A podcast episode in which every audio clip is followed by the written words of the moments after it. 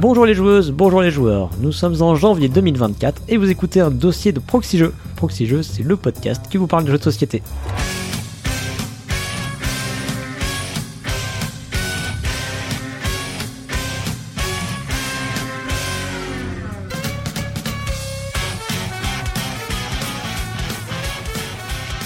Je suis Cyrus et je serai votre hôte dans cette émission aujourd'hui. Nous vous proposons donc un dossier. Les dossiers de Proxy Jeux, qu'est-ce que c'est? C'est une émission pour laquelle nous avons choisi un thème. Autour de ce thème, nous avons réuni des chroniqueurs et chroniqueuses de l'équipe qui vont vous proposer chacun et chacune une chronique en lien avec ce thème.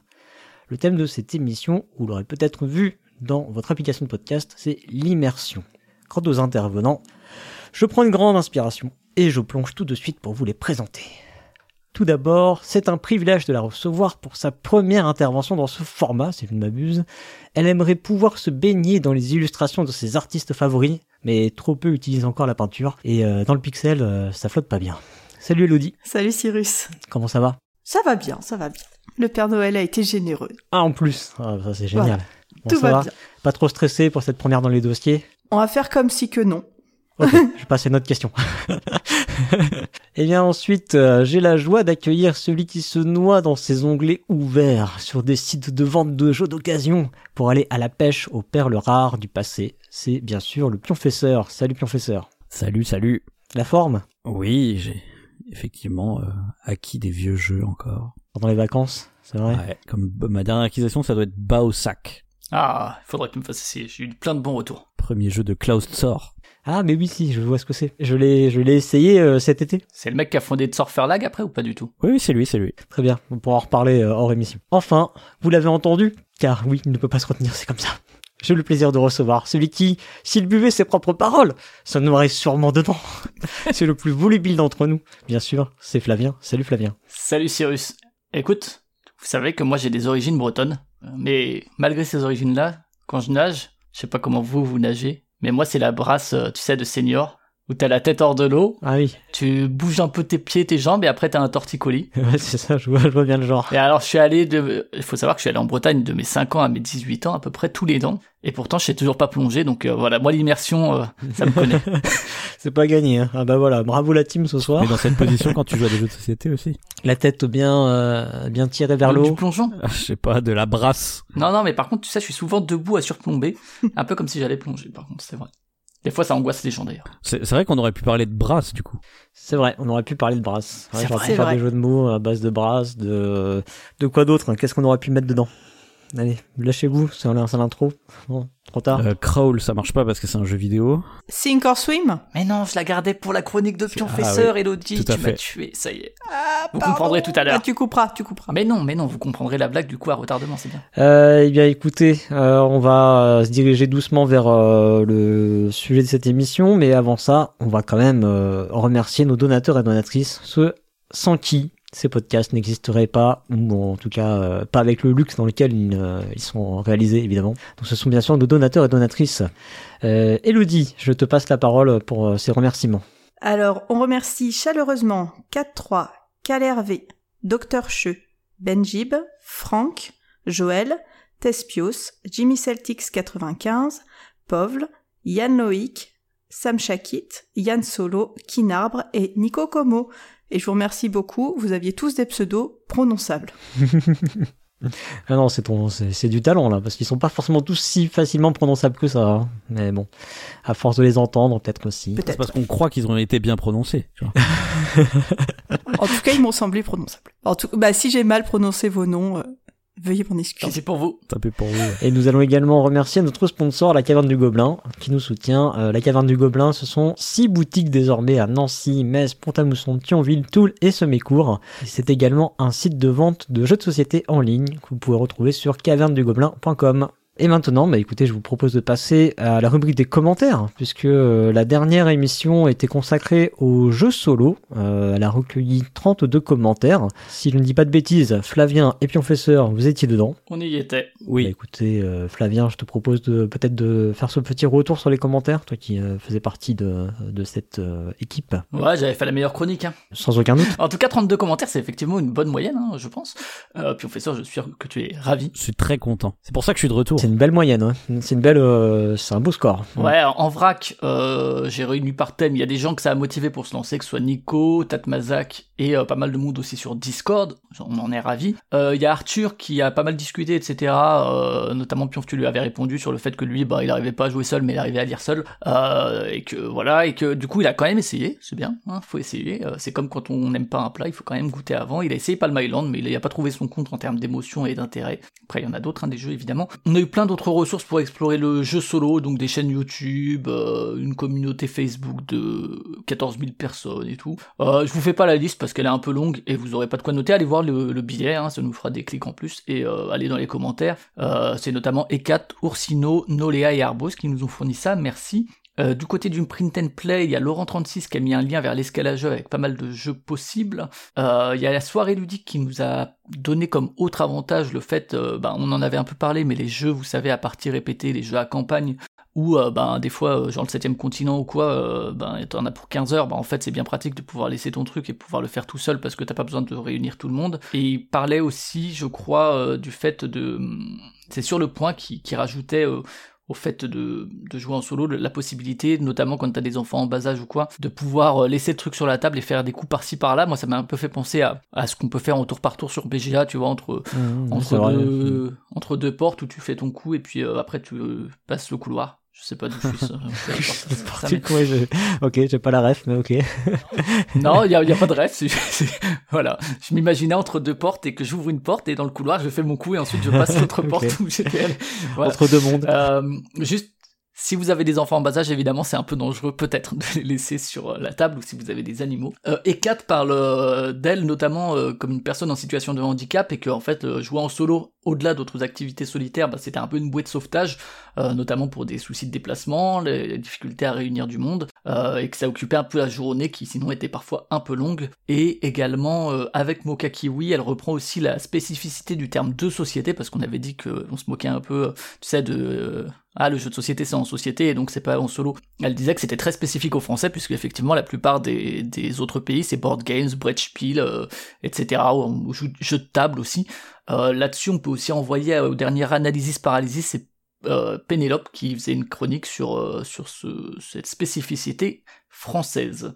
Et enfin, il y a des conseils de jeux en solo, il y a euh, Dorf Romantique. Aujourd'hui est sorti un jeu du mois sur Dorf Romantique, alors j'y joue pas trop en solo, mais euh, j'appuie cette recommandation, ça c'est Clélie du Cantal. Euh, il y a les Rosenberg sur le point dit que tous s'y prêtent très bien, notamment il donne l'exemple de la route du verre. Il y a Tatmazak qui c'est This War of Mine, qu'on aurait oublié, mais je crois que Zephyriel déteste ce jeu, donc c'est pour ça. Euh, Nemo Soir, Résistance, j'avais pas encore joué à Résistance, j'ai joué depuis et je me joins évidemment à ce conseil. Euh, le Seigneur des Anneaux en JCE, Tainted Grail, pour le coup je crois qu'il y aura Cyrus, je crois que t'as pas trop kiffé, même si t'as pas fait en solo. Mais, ah, euh, si, si, on a joué à deux. Euh, si, si, j'aime bien. Ah, c'est long comme jeu.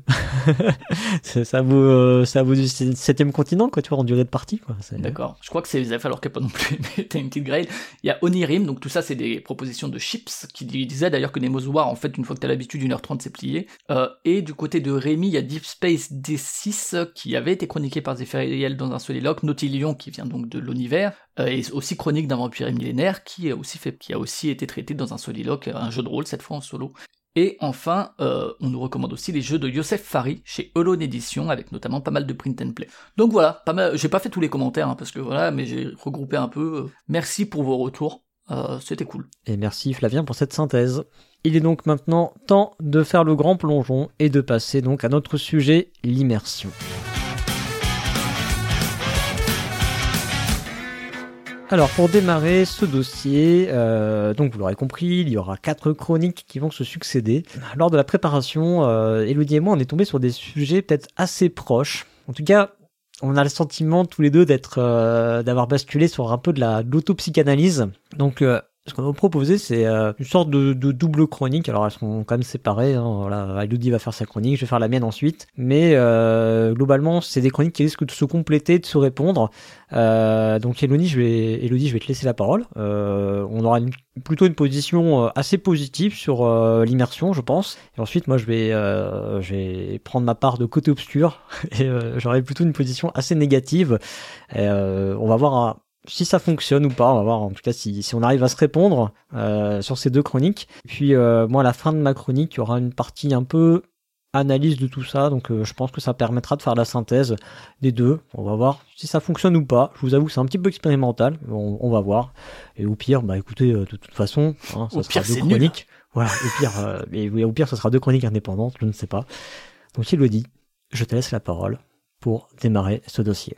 Eh ben, merci beaucoup. Donc, c'est parti pour l'autopsychanalyse. Donc euh, je me suis demandé en fait ce que c'était que l'immersion pour moi et c'est vrai que j'ai l'impression que c'est un sujet assez important, en tout cas dans mon plaisir de jeu en tant que joueuse. Et j'avoue que depuis trois mois qu'on a lancé l'idée du de, de cette de ce dossier, et eh ben ça m'a beaucoup interrogé. Donc à chaque partie que je faisais, je me disais immersion, pas immersion, jeu immersif, pas immersif. Et euh, petit à petit, j'essaie de détricoter euh, comment et pourquoi je peux m'immerger dans un jeu ou pas. Donc voilà, euh, un peu en vrac, toutes les impressions que j'ai eues et tout, tout ce que j'ai pu tirer de ces questions.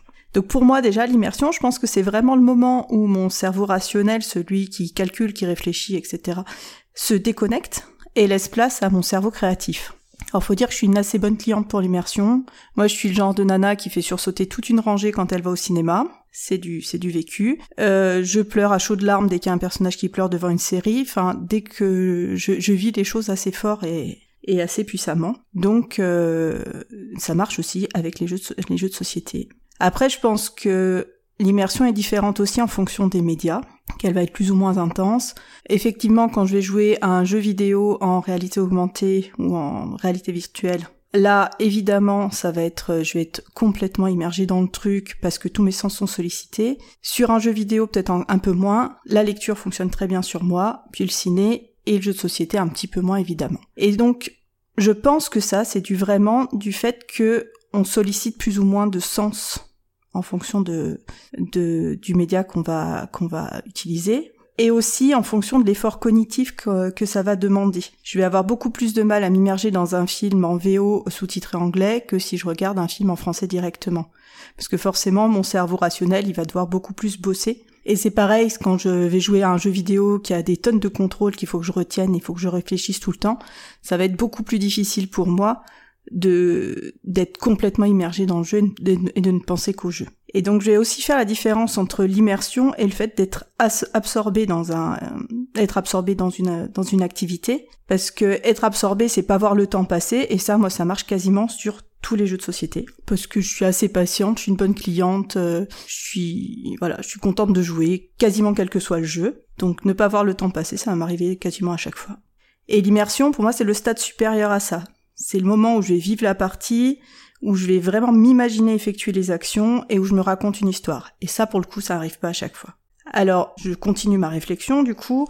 Euh, donc, sur les jeux narratifs ou avec de la narration, c'est évidemment plus propice à l'immersion. Donc ça, je vais pas trop en parler parce que je pense que ça, me paraît assez évident. Et je me suis rendu compte aussi que moins il y avait de règles, plus l'immersion était importante. Euh, par exemple, sur euh, les animaux de Baker Street, donc d'autant d'aucuns diront que c'est pas un jeu. C'est vrai que c'est plutôt un livre en branchement choisi. On a plutôt cette sensation-là qu'un vrai jeu. Mais là, pour le coup, moi, l'immersion, elle a été totale. En plus, euh, on a joué à plusieurs, on faisait les voix des personnages. Enfin, voilà, il, il s'est vraiment passé quelque chose euh, et j'étais pas juste dans un jeu en train de bouger des choses. Vraiment, j'étais à fond dans l'histoire. Mais autre que les jeux, les jeux de narration ou narratif, je pense que pour arriver à, à rentrer dans le jeu, on a besoin de sens. En tout cas, moi, j'en ai besoin. Il faut que chaque mécanique serve l'histoire du jeu et être logique. Alors, je vais vous donner deux exemples euh, sur un, une même euh, gamme de jeux. Donc, je trouve que par exemple sur Zombicide, ça marche très très bien. Tout ce qu'on va faire va être logique, euh, va suivre l'histoire, va nous permettre, enfin voilà, en tant que qu'humain qui qui essaye de se barrer des zombies, c'est logique. Par contre, j'ai joué dernièrement à Zombicide Marvel Zombie, où là, on est les super-héros zombifiés, méchants, et c'est exactement les mêmes mécaniques. Mais pour moi, ça a vachement moins marché. Je me suis moins immergée dans le jeu parce que c'était pas logique que les méchants aient exactement les mêmes mécaniques que les gentils et jouent plutôt en défensif qu'en offensif. Et franchement, je trouve qu'on n'est pas très méchant pour des méchants. Donc euh, là, ça a vraiment pas marché pour moi euh, quand on a joué à ce jeu-là. Je me suis amusée, mais je me suis rien raconté parce que c'est je voyais pas le sens de ce que je faisais. Après, ce qui peut aussi faire en sorte que je m'immerge ou pas dans un jeu, c'est les règles qui peuvent faire sortir du jeu. Donc là encore, je vais comparer deux jeux auxquels euh, j'ai joué et que j'aime beaucoup et qui se ressemblent aussi, euh, Clank et The Hunger. Alors pour Clank ça marche parce que pour moi chaque action est liée thématiquement à ce que raconte le jeu. J'ai vraiment l'impression de me faire cramer le derrière à chaque fois que, que j'avance dans, dans le donjon, parce que à ce moment-là mon cerveau analytique il déconnecte grâce à la logique des actions. Je me déplace, je tape, j'achète, je récupère des trésors et je me casse. Dans The Hunger où on fait à peu près la même chose, on va aussi aller récupérer, bon, on va bouffer des humains, on va avancer, la nuit passe, il faut qu'on rentre au château avant le lever du jour. On pourrait penser que ça marche aussi, que l'immersion marche, sauf que comme on a un scoring à chaque tour qui vient casser cette logique et cette histoire en fait que le jeu essaye de mettre en place, et bah ça me fait sortir du jeu à chaque fois, ça me force à revenir aux coutures du jeu, un peu comme des notes en bas de page dans un bouquin, voire même des notes qui sont pas en bas de page mais qui sont au fond d'un chapitre ou, à la fin du livre et qui nous sort complètement du récit. Et de la même façon, euh, une règle qui serait pas logique ou qui serait buggée, pour moi là c'est rédhibitoire parce qu'on est dans l'idée d'une, enfin si je compare à un livre, ça serait comme une faute d'orthographe ou une erreur de traduction. Euh, donc là, j'ai lu un bouquin dernièrement où c'était marqué, elle était blanche comme un comme un drap. Et pendant deux trois pages, je me suis dit mais non, en français on dit pas blanche comme un drap, on dit pas blanche comme un drap. Comment on dit? Ah oui, blanche comme un linge. C'est en anglais qu'on dit white as a sheet. Et ça m'a ça m'a vraiment sorti du récit. Donc une règle buggée, c'est exactement euh, de la ça va ça ça ressort de la même mécanique pour moi. Aussi je voulais parler du matériel. Pour moi l'immersion est pas liée forcément au matériel. Un matériel beau ne veut pas dire immersif et un jeu non immersif ne veut pas dire mauvais non plus. Hein. Voilà. Il y a des jeux où je m'immerge pas du tout et où je rentre pas dans le dans l'histoire du jeu et pourtant je les aime d'amour quand même, même si mon cœur bat toujours un peu plus pour les jeux plus immersifs. Mais ça vous l'aurez bien compris. Euh, donc là aussi quelques exemples, ben, Flamecraft par exemple que je trouve magnifique, mais je vois pas la logique des actions. Je comprends pas ce qu'on va foutre avec nos dragons quand on les déplace de de magasin en magasin, même si j'aime le faire. Et en revanche, beau immersif, on a le clan des loups, auquel j'ai joué il y a pas longtemps, où là, tout est cohérent dans nos actions. Et on s'est même euh, toutes et tous surpris autour de la table euh, à faire des wouh à chaque fois qu'on faisait l'action de hurler euh, pour récupérer des, loups dans notre clan. Donc preuve qu'on était à fond dedans quand même. Et un contre-exemple à ça sur l'idée du matériel qui est pas forcément beau, c'est Deep Sea Adventure où là le matos il est minimaliste et pourtant, vu que les actions sont logiques, eh ben, moi, je me sens euh, plongée, bah, tiens, pour l'immersion, plongée sur Deep Sea Adventure, et être vraiment euh, dans, dans la peau euh, d'une chercheuse de trésors. Donc après, j'en suis, venue, après ces, ces, réflexions autour du matos, autour du, des règles, etc., à me dire est-ce qu'il y a des mécaniques qui sont plus immersives que d'autres? Euh, je pense que le stop ou encore, du fait de cette espèce de montée d'adrénaline, est propice à l'immersion. Euh, je pense à Diamant notamment. Là, c'est pareil. Je me vois euh, balader dans les temples. Euh, en plus, je suis phobique des serpents, donc quand je vois la carte serpent qui arrive, je suis pas bien. Et donc là, je, je vis vraiment le jeu. Et je pense aussi que les jeux de programmation ont un côté très immersif parce que du fait de Enfin, pour moi, il y a le cerveau rationnel qui va fonctionner, qui va faire le taf pendant la phase de programmation. Et une fois que cette phase-là est terminée et que du coup, on a juste à regarder ce qui va se passer, il y a le cerveau créatif qui kiffe sa race pendant la résolution et qui se fait son film. Je pense notamment à Himalaya, et j'ai une partie mémorable dont je me souviens avec Mad où elle, était là à dire je vis ma plus belle vie d'Iac, et aussi à Colt Express où pareil, euh, j'entends les balles siffler autour de ma tête, euh, notamment quand je joue avec mes nièces qui s'éclatent à me coller des nions et à me tirer dessus. Et donc il y a vraiment ce côté, euh, je pense, du fait qu'on est sur deux phases l'une après l'autre. Et je pense aussi que les jeux à licence peuvent aider à l'immersion quand les mécaniques sont bien liées euh, à la licence représentée. Et il y a d'autres jeux à l'inverse où là pour moi il y a trop d'immersion. je pense à Galerapagos où pour le coup je ne peux plus y jouer à ce jeu-là, je ne peux pas y jouer parce que l'idée de faire crever de soif des gens c'est impossible pour moi. Parce que vraiment je suis sur l'île, je vois les gens crever et ça c'est pas possible. Donc voilà, euh, j'en termine là. Je pense que vraiment, du coup, cette capacité à s'immerger dans un jeu ou pas, c'est vraiment de l'ordre du ressenti perso. Euh, des capacités d'imagination de chacun, de lâcher prise aussi, et euh, d'à quel point cette part de nous a été euh, nourrie durant sa vie. voilà ce que je pourrais dire de l'immersion et des jeux immersifs. Ok, bah écoute, merci beaucoup Elodie euh, pour cette euh, confession que tu nous fais ce soir. Euh, je sais pas si vous voulez qu'on réagisse un peu là-dessus ou si euh, du coup je bascule direct sur ma partie et on fait plutôt une réaction thèse des deux parce qu'effectivement il y a beaucoup de choses qui vont un peu se répondre. Moi, j'ai peut-être une qui se réaction. euh, qui se reprennent ou, ou pas d'ailleurs. Mais- Bah vas-y, vas-y, euh, professeur. Ouais, j'ai j'ai peut-être une réaction spécifique quand même à la chronique d'Elodie. C'est que euh, au tout début, t'as as fait une espèce de classement des médias par rapport à comment ça t'immerge, et je crois que t'as cité les jeux de société comme étant le plus le moins immersif, si j'ai bien compris, c'est ça que t'as dit? Oui, ouais, ouais, quand même. Ouais. Je trouve ça bizarre que tu mettes ça en dessous de la littérature parce que au final la, la littérature euh, ça parce qu'après ton argument c'était que c'était en fonction du nombre de sens qui étaient suscités. J'ai l'impression que la littérature c'est c'est ce qui suscite le moins de sens puisqu'il n'y a pas euh, tout l'aspect euh, tu vas avoir dans le jeu de société par exemple le toucher La musique du aussi. matériel. La musique, c'est t'as que Louis par exemple. Euh, je crois pas qu'elle ait cité la musique en fait.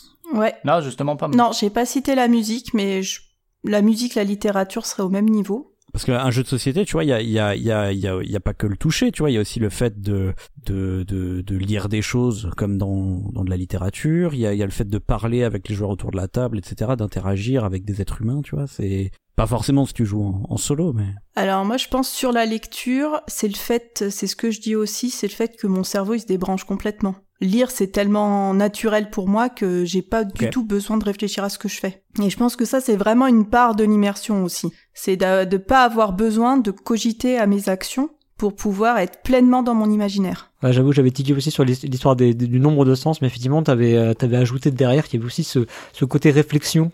Euh, qui du coup bah il vient qui vient casser euh, parfois des choses effectivement et dans le jeu de société il y a cet aspect de réflexion qui du coup dans certains jeux je suis d'accord vient casser en fait euh, bah, l'immersion que tu pourrais que tu pourrais avoir voilà. Ou renforcer, ça va dépendre. euh. euh, ouais ouais ouais bah ça dépend Ça euh, dépend des jeux. quel angle on prend ouais. Je pense, du coup, c'est peut-être plus important que le nombre de sens, ça, du coup, tu vois. Et je pense que c'est un- c'est une, euh, c'est les deux ensemble. Il y a convocation d'un imaginaire aussi. euh, Mm. euh, juste moi, à Cyrus, avant que tu reprennes, juste, on, oublie souvent de définir les termes dans ces dossiers. Euh, là, l'immersion, en l'occurrence, je pense que la difficulté que tu as eu aussi de faire ton texte, Elodie, euh, Cyrus, je pense que tu vas peut-être le dire, mais tu as peut-être rencontré un peu la même. Et moi, ça allait parce que j'avais un truc précis, mais c'est vrai qu'en fait, sinon, c'est assez difficile de se dire, mais par quel point je vais aborder ça, parce qu'en fait, ça te fait poser la question de qu'est-ce que c'est pour toi d'être immergé dans une œuvre? Et donc, la définition, j'ai pris chez Larousse, alors il y a l'action d'immerger, évidemment, le fait d'être immergé, euh, par exemple l'immersion d'un câble. Euh, il y a aussi un truc qui est intéressant pour euh, en transfert à une œuvre, c'est le fait de se retrouver dans un milieu étranger sans contact avec son milieu d'origine. Donc là, c'est plutôt au niveau de la langue, mais trouve que ça, ça, me parle pas mal sur, sur le, ressenti par rapport à une œuvre. Et sur l'internaute, alors qui est peut-être une source un peu moins légitime que le Larousse, ça je sais pas, je vous laisse choisir, il y a un truc qui vraiment va dans ce sens-là, mais directement en lien à la culture, c'est la fascination d'un spectateur ou d'une spectatrice pour une œuvre telle qu'ils se sont transportés, capturés par cette œuvre. C'était juste le petit point euh, d'écho. Bon, j'ai un point, euh, j'ai un point autodico aussi euh, de mon côté, euh, effectivement dans ma chronique. C'est Effectivement, ça me paraît. Ah, merci, ça me paraît monsieur important. Robert Larousse et euh, quoi, l'internaute, c'est ça? Non, non, il n'y a plus Robert, il y a juste eu Larousse et l'internaute. Oui, mais Monsieur enfin Monsieur Robert, je trouvais ça mieux que Monsieur Larousse. Eh bah, du coup, euh, merci, ouais, Elodie. Cyrus, à ton tour, livre-nous, euh, installe-toi sur le canapé.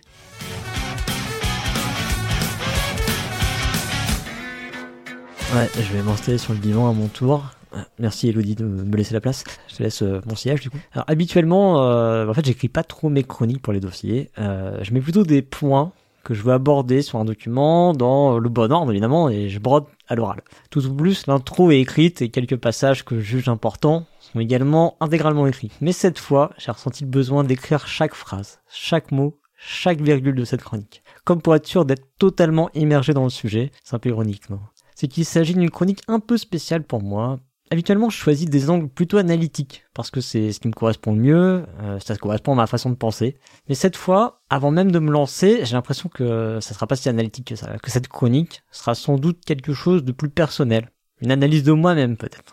J'ai beau retourner le sujet dans tous les sens. Pour moi, la seule chose qui me vient à l'esprit quand on me dit traitons du sujet de l'immersion dans le jeu de société, c'est à quoi bon Pourquoi parler de l'immersion dans le jeu de société puisque ça n'existe pas Je vais donc vous parler de l'impossibilité de l'immersion dans le jeu de société. Alors, il faut peut-être commencer par expliquer ce qu'est l'immersion pour moi. Je m'en vais faire le passage euh, dictionnaire, Larousse, et la compagnie. Et donc effectivement, l'immersion, c'est le fait d'être immergé selon Larousse. Merci Captain Obvious. Immergé, c'est le fait d'être plongé dans un liquide. Qu'est-ce que ça peut donc vouloir dire si on transpose ça au jeu de société? Je pense qu'on sera tous d'accord pour dire qu'il ne s'agit pas de rentrer en contact avec le carton. ce n'est pas en collant notre nez sur nos cartes ou sur le plateau de jeu qu'on atteindra l'immersion. Donc si j'extrapole le terme à l'activité en tout cas une activité telle que jeu de société, euh, j'entends ça plutôt comme être plongé dans l'activité, être absorbé. Euh, pour moi, l'immersion, c'est être tout dédié à l'activité. Ce sont ces instants où la réalité s'efface, plus rien n'existe hormis ce qui n'existe pas. On parle souvent du thème, et en particulier des illustrations et du matériel comme catalyseur de l'immersion. D'ailleurs, Elodie en a parlé. Des éléments, alors on a parlé en négatif, des éléments, et là-dessus on va se rejoindre, des éléments qui vont donc nous euh, aider à nous immerger dans le jeu. Selon certains ou certaines, il faudrait donc des illustrations attrayantes, et si possible bien mises en évidence, ou encore des pions figuratifs, des meeples à la forme des moutons qu'on élève, des figurines aux muscles saillants et tenant des armes rutilantes pour se dresser face aux ennemis qu'on s'apprête à affronter. Que nenni, chez moi, ça ne marche pas. Ce que je veux, c'est me sentir absorbé, happé, englouti, dépassé, submergé, avalé, perdu. Je veux faire corps, éprouver la sensation d'être hors du temps et de l'espace qui m'entoure. Je veux incarner, je veux toucher le jeu, l'entendre, le sentir. Je veux qu'il fasse vibrer toutes les fibres de mon être. Avant d'écrire cette chronique, j'ai noté dans un coin de ma tête ces œuvres qui feraient de bons exemples pour illustrer ce qu'elles m'ont apporté en termes d'immersion. Des œuvres de toute nature, des œuvres qui ne sont pas des jeux de société. Je vais commencer par la musique. Même d'écouter de la musique au boulot quand je fais des tâches un temps soit peu technique, bien maîtrisé, qui demande juste un peu de réflexion. J'ai peu de tâches répétitives qui m'autorisent à vraiment débrancher mon cerveau, donc je ne parle pas de ça. Mais bien de tâches un peu euh, faciles, vous voyez. Euh, je suis alors en écoute, que j'appelle passive. Ça égaye ma tâche. C'est gagnant-gagnant, j'ai envie de dire. J'avance en rythme. Mais sur certaines musiques, impossible pour moi de travailler en parallèle sur quelque chose qui me demandera un temps soit peu de réflexion. Sur ces musiques, je me sens trop emporté. Je bascule en écoute active. Et je ne peux plus avancer. Ça me fait ça par exemple avec euh, d'Europe de Massive Attack.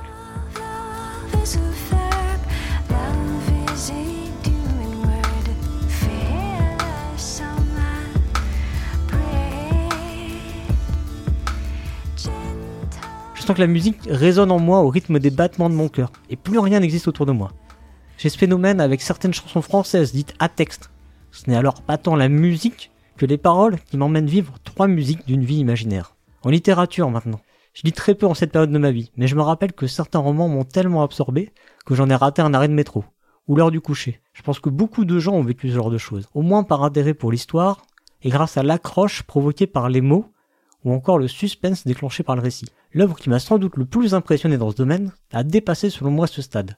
Elle a su exploiter la force de ce média, qui est le détail qu'on peut y mettre. Cette œuvre littéraire, c'est Le Parfum, un roman de Patrick Suskind, une œuvre littéraire qui arrive à vous faire sentir les choses, et je parle bien de l'odorat. Je passe aux œuvres cinématographiques. Elles mêlent images, récits, musique, peut-être le média qui permet la meilleure immersion pour peu qu'on en profite au cinéma. On vibre au rythme de la musique, on entre dans l'image, on s'identifie même parfois au personnage. On est embarqué par le réalisateur qui nous fait partager les instants vécus par ces personnages. Il nous fait aimer ou détester autant qu'eux, et nous fera même souffrir parfois comme eux. J'ai tout récemment vu le film The Revenant, de Alejandro González Iñárritu avec euh, Leonardo DiCaprio dans le rôle principal. Ce film est époustouflant de réalisme, au point qu'on en viendrait à avoir aussi froid que les personnages et qu'on se sentirait aussi petit que dans l'immensité des paysages que le film nous offre à admirer. Plus étonnant maintenant, il m'est arrivé de me sentir happé dans la scène représentée par une sculpture. Si si, je vous assure. Le réalisme des œuvres du sculpteur Le Bernin est tel que j'ai eu la sensation d'entrer dans la scène. En particulier en admirant Apollon et Daphné, je vous assure que c'est saisissant. On en esquisserait un geste pour tenter d'intervenir. Je vais maintenant me rapprocher un peu de notre média de prédilection, qui est le jeu de société, en explorant son cousin, le jeu vidéo. C'est sans doute réducteur, mais euh, je suis tenté de le résumer en un mélange de cinéma et de jeu de société. On nous emmène suivre un scénario duquel on sera en partie acteur. Pour profiter pleinement de l'immersion, je dirais quand même qu'il faut dépasser le stade de la maîtrise des contrôles, les commandes qu'on va réaliser avec la manette ou tout autre contrôleur. J'explore en ce moment avec beaucoup de retard sur mes congénères, certes, le jeu Zelda Breath of the Wild. La force évocatrice des images, la liberté proposée par le jeu, le simulationnisme des situations et la gestion du temps qui passe sont autant d'éléments qui nous permettent de rentrer dans la peau du personnage et de rester scotché au jeu. J'ai cité ici quelques exemples, mais ce ne sont pas des œuvres isolées. Je n'ai juste pas voulu trop m'étendre, juste montrer un éventail de ce que proposent d'autres types d'œuvres en matière d'immersion. Bon, je dois vous avouer maintenant quand même que euh, j'ai un peu grossi le trait. En réalité, j'ai bien eu des sentiments d'immersion dans le jeu de société, mais je trouve qu'ils sont rares. Et si je compare le nombre d'œuvres ludiques que j'ai pu toucher relativement aux autres œuvres d'autres natures, bah voilà, je trouve ça un peu dommage quand je vois l'éventail de, des œuvres jeux de société qui euh, quand ils réussi à me toucher en termes d'immersion. Et euh, je trouve ça vraiment d'autant dommage parce que quand ça arrive dans le jeu de société, bah écoutez, je m'en souviens. C'est ça qui est terrible, c'est ça qui est fou. Et j'ai une mémoire qui est vraiment pas terrible et je suis capable de me rappeler de ces situations dans le jeu de société. Alors, c'est des situations qui sont plutôt euh, de l'ordre de ce que j'ai vécu avec la sculpture, c'est quelque chose d'assez fugace. Euh, par exemple, dans des jeux de course auto comme Hit, euh, avec ce côté régressif, par exemple, il y a ces phases qui ont un côté un peu cinématographique, sur lequel, voilà, j'arrive à me représenter euh, les voitures qui se dépassent, etc., etc., quoi. Quand j'ai joué à K2, je me rappelle une partie de K2 où, arrivé au sommet, j'ai eu la sensation de respiration coupée, comme on pourrait être en manque d'air en arrivant au sommet. C'est incroyable. Et en jouant à Sink or Swim, j'ai eu la sensation d'être vraiment synchronisé dans mes mouvements, comme en natation synchronisée, avec mes partenaires de jeu. Et j'ai même vécu une sensation d'immersion plus solide, je dirais, en jouant à un détective, un jeu d'enquête moderne, où je me suis vraiment senti dans la peau de l'enquêteur. Mais bon sang, pourquoi ça n'arrive pas plus souvent?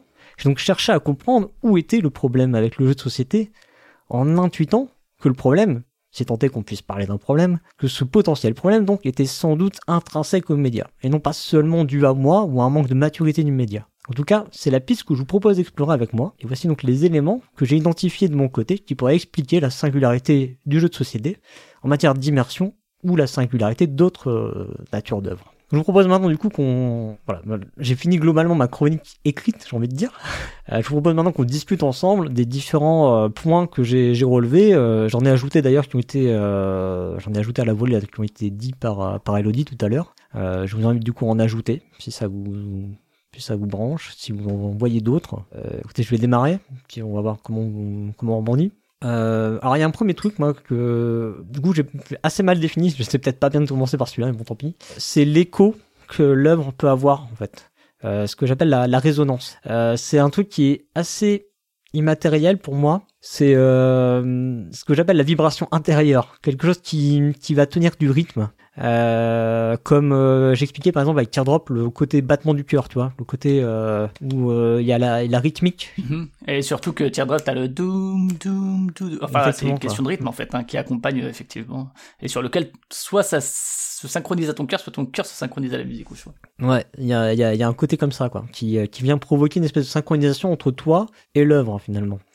Ça je vois pas trop. Enfin pour moi c'est un truc qui est lié plutôt à la musique. Enfin, moi, en tout cas, je, l'associe à ça. Je sais pas vous, si vous voyez d'autres euh, d'autres aspects sur, euh, sur ce point. Moi, je dirais que c'est lié au rythme parce que euh, plus qu'à la musique, la musique a un rythme qui, qui soit régulier ou non et tout, enfin en cas de cas ou quoi, mais c'est d'abord un rythme, c'est-à-dire que euh, moi par exemple j'arrive à m'immerger dans un sport parce qu'il y a des moments où tu te sens sortir hors du corps et où tu te vois presque faire ton sport, notamment un sport de fond, euh, parce que ton rythme a trouvé le, bon truc. Alors des fois j'écoute de la musique en même temps ou quoi, mais t'arrives à trouver poum poum poum le bon rythme et t'as l'impression d'être à fond dans ton expérience sportive, un autre domaine culturel, tu vois, pas artistique, enfin ça se discuterait mais bon peu importe. Et euh, il y a plein de jeux vidéo euh, qui font ça, notamment des jeux de rythme. Euh, je pense ici à Rhythm Doctor, mais qui est très lié sur la musique pour le coup, mais même à des jeux euh, comme Celeste ou comme Super Meat Boy, donc des, des, jeux qui vont te demander des inputs très précis et donc d'avoir un vrai sens du rythme qui sont assez en général hardcore. Et c'est bon, je vais te laisser rebondir plus parce que c'est ce qu'on appelle la zone en fait et l'état de flow. Et, et c'est en fait c'est parce que tu rentres effectivement dans un rythme qui est euh, en synergie avec celui de l'œuvre euh, et où effectivement euh, c'est assez fort et c'est presque ton corps enfin soit ton corps réagit seul soit ton corps réagit vraiment de manière ultra presque primaire et instinctive à des, inputs de ton cerveau. Je parle là pour le jeu vidéo notamment. Donc pour moi ouais c'est pas spécifique à la musique c'est plus spécifique à l'idée de rythme ce qui rebondira évidemment sur la chronique de Pionf tout à l'heure mais, mais moi, moi je vais je vais pas être d'accord avec ça Enfin, avec le fait que, que ce soit un truc spécifique à la musique non plus. Parce que le, l'immersion que je peux avoir dans la musique, moi, c'est pas toujours lié au rythme. En fait, moi, il y a parmi mes albums préférés, c'est il y a beaucoup d'albums qui jouent justement sur le côté arythmique. Donc, euh, ça va être des musiques comme la noise ou des choses comme ça où il n'y a pas de rythme à proprement parler. Et je trouve ça euh, absolument incroyable. Je sais pas, j'ai l'impression de, je sais pas, de, de, de voler, d'être dans une espèce de, de rêve bizarre. Tu vois, je trouve que ça me transporte beaucoup plus en fait quand il n'y a pas forcément de rythme. L'immersion par le son, ouais, en fait, la densité sonore aussi, Ouais, tout ce qui est le drone. euh, Exactement. Euh, et dans le jeu de société, à l'inverse, je trouve qu'il y a beaucoup de rythme en fait, parce que il y a le, il y a ce qu'on appelle le tempo. Là, je, je pourrais renvoyer vers une de mes chroniques, encore une fois. Mais le jeu de société, en fait, est plein de, de choses répétitives, comme la musique. C'est-à-dire qu'il y a, il y a des tours de jeu, il y a des manches, il y a des actions, tu vois. C'est très séquencé, en fait. Et donc, quand euh, il se passe des choses dans ces fenêtres temporelles, je trouve que c'est vraiment comme sur une partition. Des fois, il se passe des choses, des fois, il y a une note, des fois, il y a un silence. Et je sais pas, quand je joue à... euh, L'exemple qui me vient en tête, ça va être Grand Austria Hotel. Tu vois, quand je joue à Grand Austria Hotel, je fais une action par tour. Et puis C'est la valse, donné- ça. C'est la valse. c'est la valse, ouais. Et puis à un moment donné, euh, je fais mon action, bonus.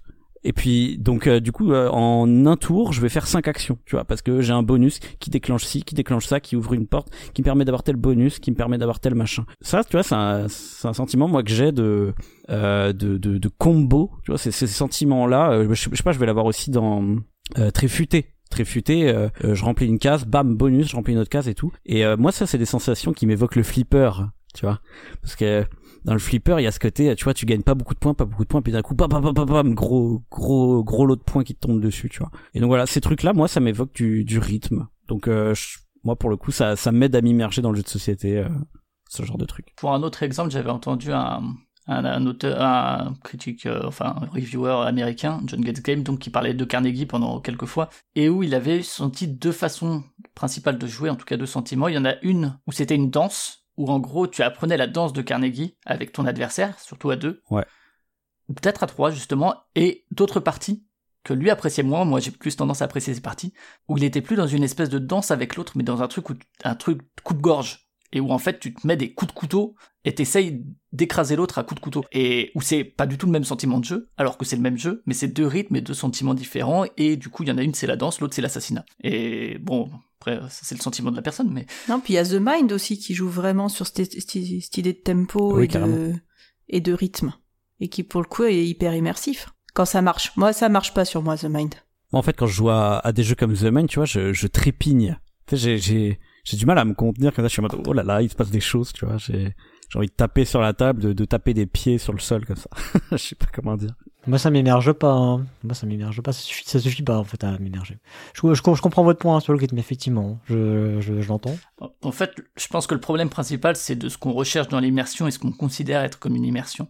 Moi, je- personnellement, il y a plein de jeux où je me sens immergé de la, à la manière du jeu de société. Là où, euh, tu parlais de Breath of the Wild, évidemment, excellent exemple, moi, j'ai jamais ressenti quasiment euh, un sentiment d'aventure comme dans Breath of the Wild, où j'étais des heures durant à me promener, à aller un peu plus loin, à regarder la prochaine montagne, et à me dire, tiens, qu'est-ce qu'il y a là-bas et tout. Et il y a ce sentiment d'aventure. Euh, ça, je l'ai jamais retrouvé dans le, dans le jeu de société, mais d'un certain côté, c'est pas grave parce que chaque média a ses propres euh, codes et l'immersion dans le jeu de société va pas être la même immersion que dans la littérature, qui va pas être la même parce que les outils sont pas les mêmes. Mais c'est vrai que le jeu de société, je te rejoins là-dessus, Cyrus. Moi, euh, en fait, je pense que c'est parce que les auteurs et les autrices sont nuls Moi, je, euh, ouais, je sais, je, je sais pas. Je sais pas, hmm, peut-être. pour mais- immerger les gens et euh, et que c'est pas leur but premier. Parce qu'ils font un, un jeu pour qu'on s'amuse et pour qu'on l'achète. Alors dans le jeu vidéo aussi. Mais il y a ce côté de, il faut que ce soit des mécaniques équilibrées, il faut que machin, il faut que ça se vende, il faut que, il faut qu'on s'amuse. Il y a toujours cette idée de s'amuser et euh, que ça tourne, etc. Et qui sont pas des, choses qui vont faciliter l'immersion. C'est pas des, choses radicales. Là où euh, Zelda Breath of the Wild, ça a beau être un jeu très mainstream, c'est super radical, notamment dans la franchise Zelda et dans euh, le prisme de l'open world, ça, redéfinit et du coup, ça t'offre quelque chose que t'as peu vécu ou que t'as vécu peut-être moi en faisant des randos ou des trucs comme ça, tu vois, et qui me me moi enfin je te rejoins 100% c'est-à-dire que moi j'étais waouh enfin j'étais là et t'en décroches pas et, et c'est un moi c'est c'est c'est ce genre de truc de monde dans lesquels j'ai envie d'être malgré la, la dureté du monde et tout et qui m'accompagne dans les rêves tu vois. Et effectivement il y a très peu de jeux de société qui arrivent à ça parce que je pense que ouais, Ouais, mais att- parce que je pense que les auteurs sont nuls en fait attends, parce qu'il y a un truc comme euh, Breath of the Wild ou je, je pourrais citer euh, Outer Wilds aussi. Je trouve qu'il y a un peu ce sentiment-là de. oui bien sûr évidemment Tu, le vertige ouais Ouais, voilà, tu, tu, tu le ressens pas non plus euh, dans la musique ou dans la littérature, pas de la même manière, tu vois. Non, bien sûr, ouais, c'est des immersions différentes. Hein. D'ailleurs, j'ai essayé de les décrire. Enfin, j'étais, très succinct, mais j'ai essayé de décrire effectivement des choses différentes sur les différentes, euh, différents médias. Et euh, je pense effectivement le jeu de société a des choses différentes à nous proposer. Et euh, c'est un peu, c'est un peu mon point, c'est de dire bon ben. T'es moins sensible à ces propositions-là, peut-être? Je suis peut-être moins sensible. Mais en fait, ce que, enfin, ce que je constate, c'est que j'y ai été, j'ai quand même été sujet par moment je trouve ça juste dingue. Et euh, alors effectivement, peut-être que c'est pas ce qu'on recherche essentiellement. Euh, je sais pas si c'est éditorialement, euh, à titre d'auteur, j'en sais rien, mais ouais. Voilà, c'est peut-être pas quelque chose qu'on recherche beaucoup dans le jeu de société, ce que cette immersion, mais en tout cas, ça peut faire vivre des trucs de fou et ça peut, ça peut rendre quand même un jeu ultra original, ultra, enfin particulier en tout cas. Je sais pas si original c'est le bon terme, mais ça peut, ça peut donner une particularité au jeu. Encore une fois, moi, c'est des jeux dont je me rappelle, c'est des jeux à chaque fois qui me marquent du coup. Ces jeux, bah, un euh, jeu ou une partie. Je pense qu'un même jeu, en fonction d'avec qui tu joues, de, quel état d'esprit mm. tu joues, à quel moment, tu, tu vas, euh, va avoir des, des ressentis différents. Ouais, bien sûr, mais le jeu l'a permis. C'est-à-dire qu'il y a, il y a des choses, il y a des choses, il y a des choses autour du jeu qui l'ont permis quand même, tu vois. Oui, bien sûr. Je suis, je suis, je, suis d'accord. Elodie, tu dis, euh, les conditions de jeu aussi c'est hyper important tu vois. Genre euh, moi quand je joue en tournoi tu vois c'est pas la même chose du tout quoi. ah bah carrément. Puis même les joueurs autour de la table enfin là je parlais de ma partie du clan des loups. On était tous les trois à faire ah ouh à chaque fois qu'on qu'on chopait. Ouais c'est clair. Et on était tous et toutes des loups et des louves. C'était et on va s'en souvenir comme ça de cette partie. Et je suis pas sûr qu'en jouant au même jeu avec d'autres gens euh, on se mette à faire les loups autour de la table. Oui, ben, bien sûr. Et qu'une autre partie aura une autre saveur. Enfin, il y a vraiment ce côté-là euh, de plein de paramètres aussi. D'à quel point on s'autorise à, lâcher prise en fonction d'avec qui on est, là où moi je te rejoins Cyrus, c'est qu'effectivement il y a très peu de jeux de société où j'ai ressenti ce que j'ai par contre ressenti dans la littérature, que j'ai par contre ressenti dans la musique, que j'ai par contre ressenti dans dans le cinéma, dans et dans le jeu vidéo par exemple. Comme tu le disais Pion, c'est pas en fait euh, parce qu'on pourrait dire oui ben le jeu vidéo c'est facile parce que ça convoque la musique, le visuel, la narration et ça convoque en fait à peu près tous les arts. C'est souvent euh, présenté comme ça pour les défenseurs du, jeu vidéo comme euh, comme comme œuvre culturelle.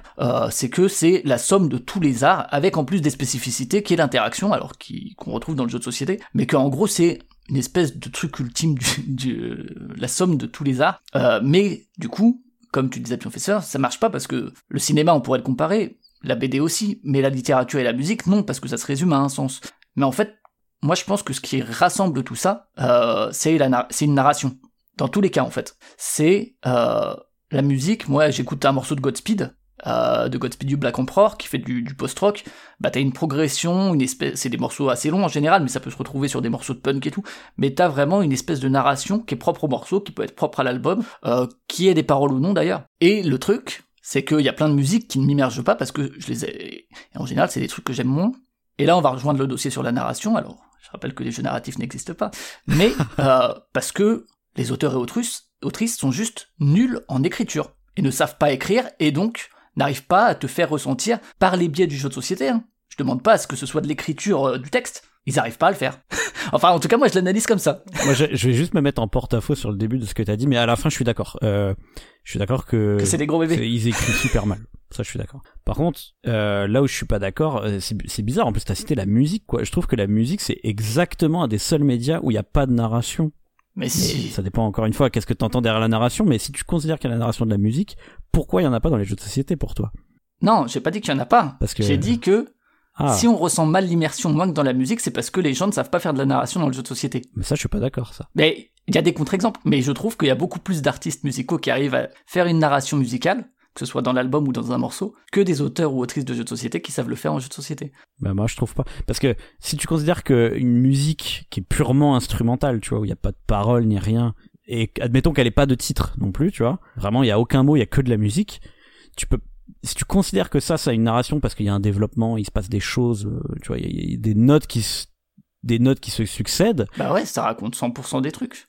Moi, je me raconte une putain d'histoire en écoutant euh, Moya de Godspeed.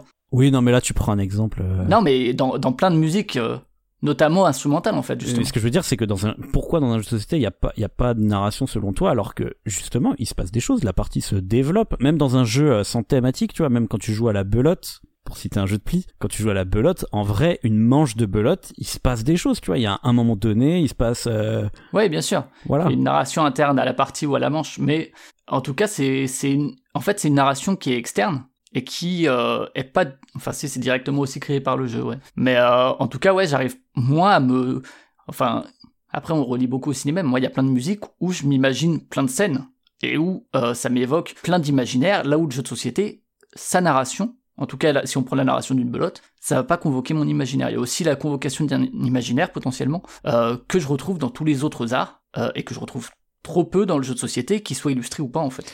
En tout cas, on a déjà passé en revue trois points et demi que j'avais listés. On a parlé de donc de l'écho, du flow que j'avais associé à l'écho. Hein. Effectivement, j'avais bien fait le lien moi aussi entre le flow et l'écho. Mm. Euh, donc en fait, j'ai peut-être appelé ça euh, mal. Hein. J'ai peut-être juste réinventé le flow, je sais pas, euh, avec mon histoire d'écho. On a parlé du coup de l'aspect narration, récit, effectivement que j'avais listé aussi. On a parlé un petit peu de l'environnement, mais je pense qu'on y reviendra. J'avais parlé du réalisme aussi, moi. Euh, le fait que bah, typiquement quand on est au ciné ou quand on regarde une sculpture, enfin moi je sais que quand je parlais de cet exemple de la statue Bernin, enfin, on est quelque chose qui est à l'échelle en fait, tu vois. Donc en fait on est dans la scène. Euh, t'es au pied de la statue, t'es dans la scène, donc quelque part t'es t'es vraiment euh, t'es à l'échelle. La statue elle est d'un réalisme incroyable et du coup t'es es dans la scène. En plus il y a cette idée, je sais pas si vous connaissez, vous pourrez aller voir sur internet euh, Apollon et Daphné. C'est un truc de dingue en fait cette sculpture. Tu tournes autour en fait, tu vois comme la comme si la sculpture a été en mouvement parce qu'en fait il y a une transformation de Daphné qui donc euh, tente de, de s'échapper d'Apollon et donc euh, se transforme en, en arbre.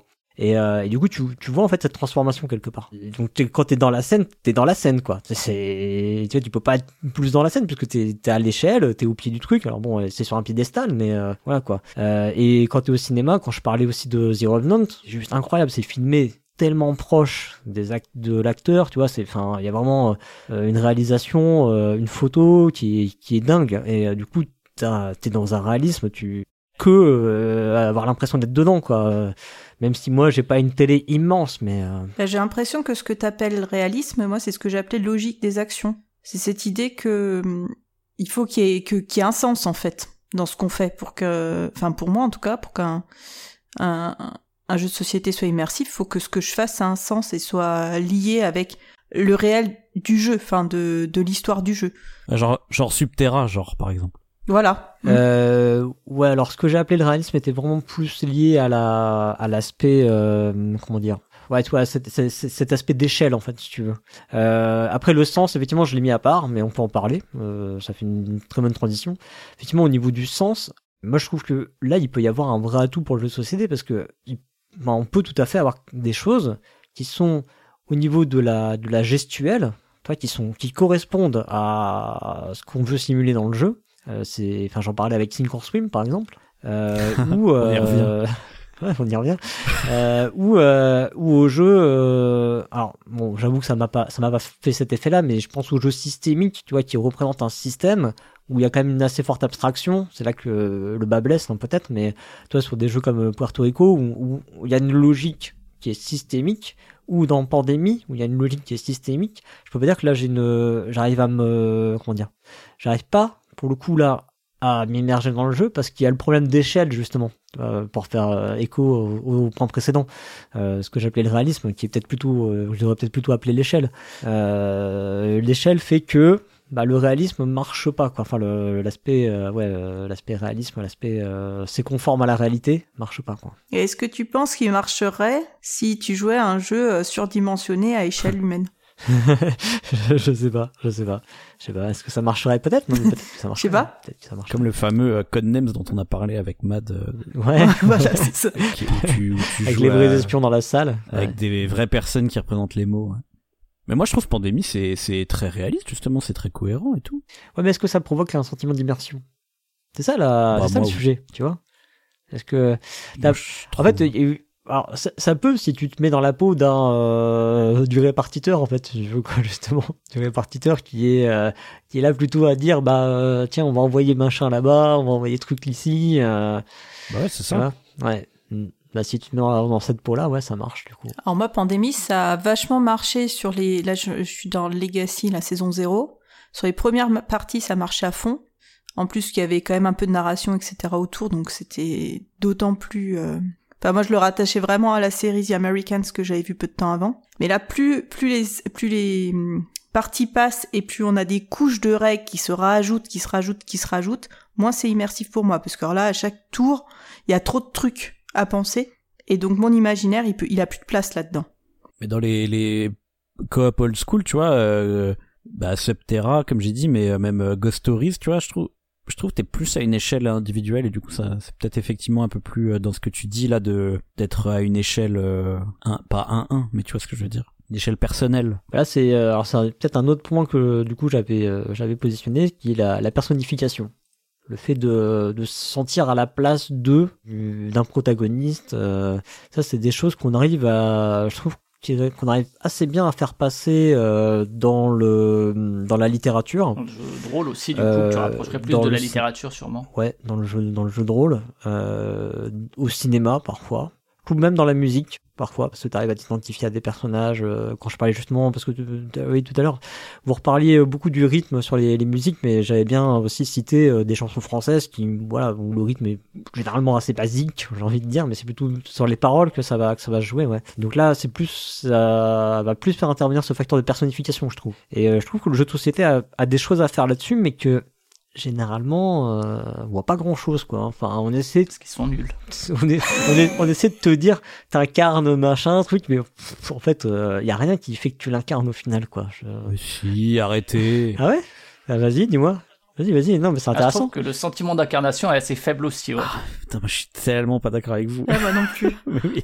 mais hé bah non, dans Paléo. les jeux de social déduction les jeux de social déduction ouais, c'est pourquoi vrai, il y a des gens dans des jeux de négoce, dans des jeux de social déduction qui apparemment même que genre ils sont en couple et ils se disputent quoi et il y a des gens qui disent qu'ils ont perdu des amis dans des jeux comme ça, tu vois, en jouant à diplomatie ou des trucs comme ça. C'est que ouais, c'est que ça doit ça fait véhiculer justement euh, enfin c'est qu'ils ils arrivent pas à faire la distinction entre le la réalité et la fiction donc ils sont complètement immergés dans le truc, je pense, tu vois. Moi je ne suis pas comme ça. hein. donc t'es en train de soutenir un truc que t'arrives pas que t'arrives pas à vivre alors? Ou euh... Non, parce que moi je le vis mais j'arrive à faire la distinction entre la réalité voilà et la d'accord fiction, tu vois. Ouais, C'est-à-dire c'est que que tu veux dire ok quand je regarde un film d'horreur, de- d'horreur, je sais que les monstres Ah n'existent bah, pas. pour moi, ils existent le temps du film. Oui, bah pareil, mais après j'essaye de me dire bon voilà, c'est- ça existe pas. Oui, pareil, vaut mieux. Sinon, on vit mieux quand même. Sinon euh, tu deviens fou quoi. Moi j'ai vécu une expérience assez rigolote comme ça où euh, j'avais fait une partie d'un d'un jeu de social déduction euh, mais euh, dans une convention. Donc avec des gens que je ne connaissais pas. Et ce qui était rigolo, c'est que durant cette partie, du coup, euh, euh, ces personnes avaient un comportement très particulier, bah normal puisque tu sais, elles jouaient le- leur rôle quoi. Ce qui m'a choqué, c'est le moment où la partie s'est terminée et on s'est remis à parler normalement. Et là, je me suis rendu compte qu'en fait, les personnes n'étaient pas du tout euh, les mêmes dans le jeu que dans la vraie vie quoi. Et euh, une personne que j'avais dans ma tête comme étant méchante parce que bah c'était c'était euh, le, le méchant dans, dans dans le jeu quoi. Bah finalement, je me suis rendu compte qu'elle était super sympa dans la vraie vie, tu vois. Et donc du coup, ça m'a ça m'a montré ce décalage, vous voyez, qu'il y a euh, en termes. euh, enfin, moi, je considère que ça c'est de l'immersion, quoi, parce qu'on est en train de jouer un rôle et tout. Je pense que moi, si j'avais pratiqué du jeu de rôle ado et tout, ou, ou aujourd'hui, et ben ça, mon immersion serait plus similaire dans le jeu de rôle Oui. à celle qui existe dans le jeu vidéo ou dans le cinéma ou quoi, que à celle que je ressens dans le jeu de société. Parce que je ressens quand même de l'immersion et tout, hein, on y reviendra, mais, euh, mais en tout cas, j'ai l'impression que le jeu de rôle se rattache plus à cette forme d'immersion-là et à ces outils pour créer de l'immersion, même si t'es le propre un peu compositeur de ton immersion, euh, qu'elle t'est peut-être moins imposée que dans d'autres médias, mais par rapport aux jeux de société, quoi. Et tu vois ce que tu disais au niveau de la littérature, Cyrus, à un moment, euh, c'est peut-être plus proche de ce point de vue-là, quoi. Mm, tout à fait, ouais. Puis d'autant plus dans le jeu de rôle, mais je sais pas si on peut le relier au jeu de société, mais où on découvre aussi des fois des facettes de soi, quoi. Ok. Euh, Qu'est-ce qu'on n'a pas encore évoqué comme point que j'avais listé? Euh, Il y a des choses qu'on a dû évoquer un peu en filigrane. Euh, la Moi, je temporalité. peux peut-être rajouter un petit point. Vas-y, vas-y. Désolé, hein, mais c'est tout à l'heure, euh, je voulais juste euh, appuyer sur un point que tu as déjà dit. Mais euh, moi, je suis d'accord avec toi quand tu disais que le matériel et particulièrement la luxification du matériel, donc le fait d'avoir, tu sais, tu disais des des petites formes de Plus figuratif, quoi. Ouais, des petites formes de carottes euh, à la place d'a- d'avoir un cube en bois euh, ou d'avoir euh, des belles illustrations. Moi, je suis persuadé que c'est pas quelque chose qui aide à l'immersion et que c'est juste un délire de d'éditeur. Et je suis persuadé qu'en fait, ce qui aide à l'immersion, c'est bien le matériel, mais c'est plus sa mise en scène. Alors ça, c'est Flavien qui me fait comprendre ça. hein, Figure-toi, un jour, euh, t'as utilisé le mot mise en scène et du coup, ça m'a complètement changé ma vision du monde là pour le coup, tu vois. En tout cas du jeu de société. Et en fait, la mise en scène, c'est super important. Je vais te donner deux exemples. Le premier que j'aime bien sortir, c'est euh, dans Ciao Ciao, un jeu de Alex Randolph. Ah, je voulais le dire avant, je voulais le dire avant de toi, juste pour, euh, juste pour faire la, la pression. que Il n'y a pas forcément de. Ce qui est bien, c'est qu'il n'y a pas forcément de thématique forte dans le jeu. On, on est juste des, des mecs, euh, des meufs qui traversons euh, un pont suspendu. Mais le pont suspendu, c'est un truc qui est sur la boîte. Et du coup, c'est un jeu de bluff. Et quand l'autre il bluffe et qu'il se plante, tu lui pousses son pion dans le vide, tu lui pousses son pion dans la boîte. Et en fait, ça, ça n'a pas de sens thématiquement, pas, vraiment, hormis euh, d'une manière un peu abstraite de oh il est tombé du pont. Ça n'a pas de sens qu'on fasse du bluff entre nous et tout ça. Mais je trouve ça hyper immersif, juste parce qu'il y a un geste physique. Et ça, euh, tous les autres médias du monde n'arriveront jamais à faire euh, un truc aussi puissant que le toucher comme ça, mm. je trouve. Dans le jeu vidéo, si, parce que le jeu vidéo, t'as aussi la force du geste quand tu. Je donne toujours cet exemple-là, mais dans Aiko, ouais.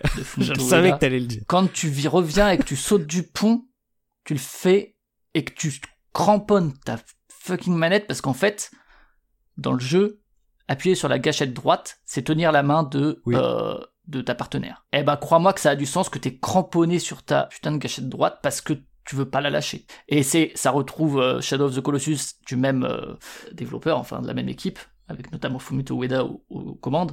Il y a aussi ce truc qui permet de s'accrocher au colosse. Et ben là aussi tu l'as, ou dans euh, Brothers, pour citer un autre, un autre truc, Tale of Two Sons, j'aime pas le jeu, mais par contre, tu manipules en fait deux, deux, deux frères, chacun avec un stick. Et c'est un, jeu de puzzle, surtout, et jeu narratif, diront les, les gens qui aiment utiliser ce terme. Et ce, contrôle est tactile. Et t'as plein de jeux vidéo au-delà euh, de ça, de la, sphère expérimentale, mais...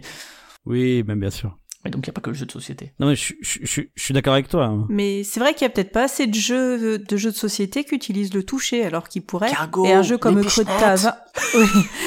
Non mais un jeu comme Creux de ta main qui euh, là pour le coup quand on ferme les yeux et que notre partenaire vient comme ça euh, nous faire deviner les, des, des choses abstraites avec quelques objets au creux de notre main, c'est assez magique ce qui se passe là. Alors, je vais pas jouer au jeu, mais je pense qu'il éclate en termes de narration. La plupart des jeux où il y a du putain de texte. Et euh, Ah bah c'est incroyable, c'est incroyable. Quand t'arrives comme ça avec, euh, enfin, c'est un jeu auquel on joue avec nos nièces. Et elle a, la petite, elle a joué euh, très vite à 6 ans, alors que sur la boîte, je crois que c'est à partir de 8 ans, on nous disait ouais non, elle sera trop petite, nanana. Et elle a tout de suite pigé comment ça marchait. Et avec une douceur et avec et j'ai des, des souvenirs très fort parce que du coup ils sont liés aussi euh, à, la, à, la, à la kinésie quoi de, de, de, ces parties de jeu et ça, ça te met dans une espèce de bulle de douceur, de hyper intense parce que on n'a pas l'habitude comme ça de jouer avec nos, avec ce, le sens du toucher. Et c'est incroyable, incroyable. Mais c'est pas que le toucher, moi, que, que j'entends par là, c'est aussi euh, la manière dont on dispose les objets, tu vois, qu'est-ce qu'on en fait. Est-ce que, est-ce que tu poses une carte, est-ce que tu lances un dé, c'est pas le même sens. L'autre exemple que j'avais, c'était euh, Cash and Gun. Mhm. Euh, tu vois, c'est pas le fait d'avoir des pistolets en mousse qui est important, c'est le fait que tu les pointes et que on se pointe tous en même temps des pistolets dessus et que ça donne du coup la, la sensation d'être dans euh, le bon, la brute et le truand, tu vois, et de se pointer des pistolets les uns les ah autres. C'est deux exemples, tu vois, mais c'est pour dire que quand je lis un bouquin, ce qui est important, c'est pas qu'il y ait des reliures d'or sur les, les pages, ça je m'en fous ça va pas rendre l'œuvre plus belle pour moi. L'important, par contre, ça va être peut-être si le, le, dessinateur va faire de la mise en, euh, pardon, l'écrivain va faire une mise en page en faisant un calligramme, par exemple. Ah, ou la maison des feuilles, par exemple. Par exemple, la maison des feuilles. C'était un truc extrême. voilà, pour citer l'exemple extrême. Mais du coup, dans la maison des feuilles, ça marche très bien, tu vois, parce que. Bah oui, parce que t'es dans le labyrinthe que veut te faire ressentir l'auteur et que t'es euh, perdu comme. Euh, comme, enfin, ça, ça. a du sens vis-à-vis de l'offre, du récit. Et ou dans une bande dessinée, hein, quand ils vont utiliser la, la mise en page des cases, euh, ça peut créer euh, des trucs euh, très très intéressants qui vient non pas du fait que je sais pas l'objet soit beau mais du fait que l'œuvre a bien été mise en scène. C'est, elle a bien été disposée d'une certaine manière. Et je pense que dans le jeu de société, c'est pareil, quoi. Donc, euh. ah, moi, je suis, je suis très client de, de ce truc de mise en scène et qui est souvent mis en, en, œuvre dans les jeux mm. enfants, par exemple, dans un dodo ou quoi. Et qui, en fait, euh, les, les personnes qui font des jeux pour les adultes, euh, bah, en fait, ils se disent, oh non, non, on va pas les prendre pour des enfants, ça c'est pour les bébés. Et en fait, si nous, on a envie aussi d'avoir de la mise en scène, de la surprise, de, parce que c'est ça qui, enfin. Ouais, tout à fait. Hein. Nous aussi on veut jouer euh, de la même manière. Ouais, c'est ça qui est absolument bluffant dans, dans plein de jeux pour enfants. hein. Cette mise en scène, là, c'est là, euh, c'est là, c'est là que tu vois que c'est possible en fait. C'est là que tu vois que c'est possible puisque on le fait pour des, dans des jeux pour enfants. Et nous aussi on y a droit. Et je, je sais pas si, je crois que vous avez essayé Spirit, Cyrus Pionf. Euh, Ouais. Est-ce que ça marche de ce point de vue-là? Parce qu'il y a ce côté tactile et il y a aussi un truc dans Spirit. Moi, j'ai pas encore joué, mais il y a pas beaucoup de texte. Mais j'ai l'impression qu'en termes d'immersion et du coup de transposition d'émotion, les questions que tu poses aux fantômes, notamment, moi, il y en a une qui m'a bouleversé quand je l'ai lu, c'est euh, juste la définition du fantôme, c'est euh, tu vas sur la tombe de ta fille ou, euh, de ta fille qui vient de naître ou un truc comme ça et les implications émotionnelles font que en plus ça peut être difficile à jouer, mais que ça éclate en écriture, tout est euh, tout est jeu narratif à la con là de Ryan Locat quoi. Euh, mais je sais pas du coup si ça fonctionne l'immersion dans Spirit de ce point de vue là quoi. Je pense que tu vas être déçu. Ouais. Je, je pense qu'ils ont, ils ont essayé de faire plein de trucs pour que ça marche bien. Euh, franchement, les- il y a, il y a plein de choses qui sont bien posées, je trouve. Euh, après, les règles sont mal écrites, c'est un peu chiant. C'est un premier point. Le truc sur la table, pff, ta boîte, elle peut glisser sur la table. Alors, euh, Ouais. Tu vois, en fait, ergonomiquement, il y, a des, y a des problèmes. Je pense que quand tu as fait plusieurs parties, que tu es capable de jouer dans le contexte que te propose le jeu, c'est-à-dire silence complet, que tu es capable d'aller euh, ajouter aussi à l'ambiance, euh, on n'a pas encore abordé le point de l'environnement, mais euh, là on y est du coup, l'environnement, tu vois, ça peut aussi, euh, ça peut aussi jouer. Je pense que tu peux, tu peux avoir des belles parties. Mais euh, ça demande, ça demande beaucoup de condi- de passer beaucoup de Toi conditions. t'as pas encore en fait, été dans euh, l'immersion Cyrus, à ce niveau là quoi. Dans non, non. Et je pense que pourtant le jeu a du potentiel, mais euh, il faut, il faut passer, il faut passer plusieurs parties avant de pouvoir Je pense l'atteindre. que le gameplay même du jeu euh, foire le truc. Mais ils, a- ils avaient déjà chié sur euh, Nouvelle Contrée, tu vois. Et c'était le même, pro- même genre de problème. On va pas faire une critique de, de Spirit ici. Mais moi je pense que pour revenir à la mise en scène, il y a, il y a vraiment euh, des trucs tout simples, hein, même juste euh, une carte, quand tu l'as en main, eh ben c'est le moment où tu la révèles, tu vois, si ça a un effet euh, énorme, je trouve que c'est trop cool, tu vois. Quand tu joues à Magic, Ouais. tu joues Ou un bien, éphémère. tu parles souvent de tu parles souvent tu sais du, du vrai end management et du côté recharger son arme. Ah oui, oui. Et ben en fait ça si tu le mets dans un jeu de western c'est super puissant. Ouais. Et seulement ils le font tous dans des Concordia ou des trucs comme ça où ça a pas de sens vis-à-vis de ce que ça essaye de raconter mais euh, mais c'est aussi un effet de mise en scène où tu vois toi tu parles de cet effet de recharger son flingue quoi. Bah Là, tu rejoins Elodie quand elle disait euh, faut que la mise en scène en fait est- soit cohérente avec euh, le Avec la diégèse. la diégèse, oui, voilà, la thématique, quoi. En fait, quand tu quand arrives à faire en sorte que euh, l'histoire que tu racontes est cohérente avec le geste que tu exécutes et que tout ça soit effectivement euh, un tout, ben euh, C'est banco. banco en fait. Mais les gens sont trop nuls. Je dis pas que c'est facile hein. je dis pas que c'est facile, je dis juste qu'ils sont nuls. Euh, c'est un peu trop rare quoi. c'est un peu c'est un peu trop rare. Ouais. Après, moi, je, je, je rejoins encore une fois ce que tu disais au tout début, Flavien, c'est que pour moi, euh, la- la- l'immersion, c'est pas que de la narration, tu vois. Quand euh, quand j'écoute euh, certaines musiques, c'est pas pa- parce que c'est narratif que, que ça m'immerge, tu vois. C'est c'est juste parce que ça, ça, Ça t'embarque quoi. ça fait, euh, ça provoque des sonorités euh, très bizarres ou très marquantes, et puis. Euh, comme je crois disais, que tout à l'heure tu l'as euh, tu l'as opposé euh, l'argument du rythme. Donc là maintenant tu lui opposes le, le- le- et en, en gros il va te répondre dans les deux cas que c'est pas l'un tout seul en fait. tu vois. C'est là t'es en train oui, de oui. lui, euh, Alors, lui opposer ouais, l'autre euh, l'autre je vais- pendant je vais- euh, tout seul. Je vais donner un exemple. Je vais donner un exemple. Quand je joue à Love Letter, j'ai pas du tout l'impression d'envoyer des lettres ou de suivre la thématique ou je sais pas quoi. Par contre, euh, j'ai quand même bien l'impression de d'être dans une sorte d'intrigue. Tu vois, j'ai l'impression que je peux aller assassiner les autres, que je peux aller euh, euh, me, me confronter aux autres et jouer de mon influence pour les battre et tout. Donc, même si c'est un jeu qui paraît euh, purement gameplay, mais en fait, je trouve que la, le fait d'avoir mis des personnages le fait d'avoir mis certaines capacités aux personnages, bah, je trouve que ça crée quand même quelque chose de cohérent. Je pourrais dire pareil de Citadel. hein. Oui oui ou de, de complot ou... Euh, Je trouve que c- c- moi, ça suffit à, à m'immerger dans le truc, le fait que ça ait le, le même sentiment de général que ce que veut me faire euh, me vendre un peu le jeu quoi. Bah, comme avec Ciao Ciao, hein, comme je disais, euh, la thématique euh, elle est pas cohérente. comme dans Ankh-Mort Pork par exemple. comme dans euh, Super Skill Pinball, je sais pas quoi là. Parce que si tu joues au flipper, tu sais très bien que c'est pas cohérent euh, la manière dont la balle elle, elle se déplace. Mais par contre, c'est cohérent la manière dont tu fais du scoring. Tu vois, ça ressemble à du flipper. parce que c'est le même sentiment. Oui, ça va résonner avec des trucs que tu connais déjà et qui, qui te parlent. Voilà. Mais je sais pas, c'est presque plus comme euh, je sais pas une sorte de, de, le, le, gameplay. C'est, je trouve ça, ça ça, ça ça provoque des émotions et et ça ça peut ça peut t'immerger en soi en fait quoi. Et d'autant plus le fait, ce que tu disais, l'aspect physique du jeu de société qu'on a parfois dans le jeu vidéo, mais c'est un outil supplémentaire que n'ont pas d'autres d'autres œuvres. Alors euh, à part les escape rooms. Oui, ou même euh, ça dépend en fait. Les tableaux, si tu peux les toucher, tu peux avoir un jeu sur la texture et tout. Bon, en général, c'est interdit parce que œuvre bourgeoise, mais euh... effectivement, c'est peu probable. Ou les ou les flippers aussi. Hein. C'est très physique les flippers.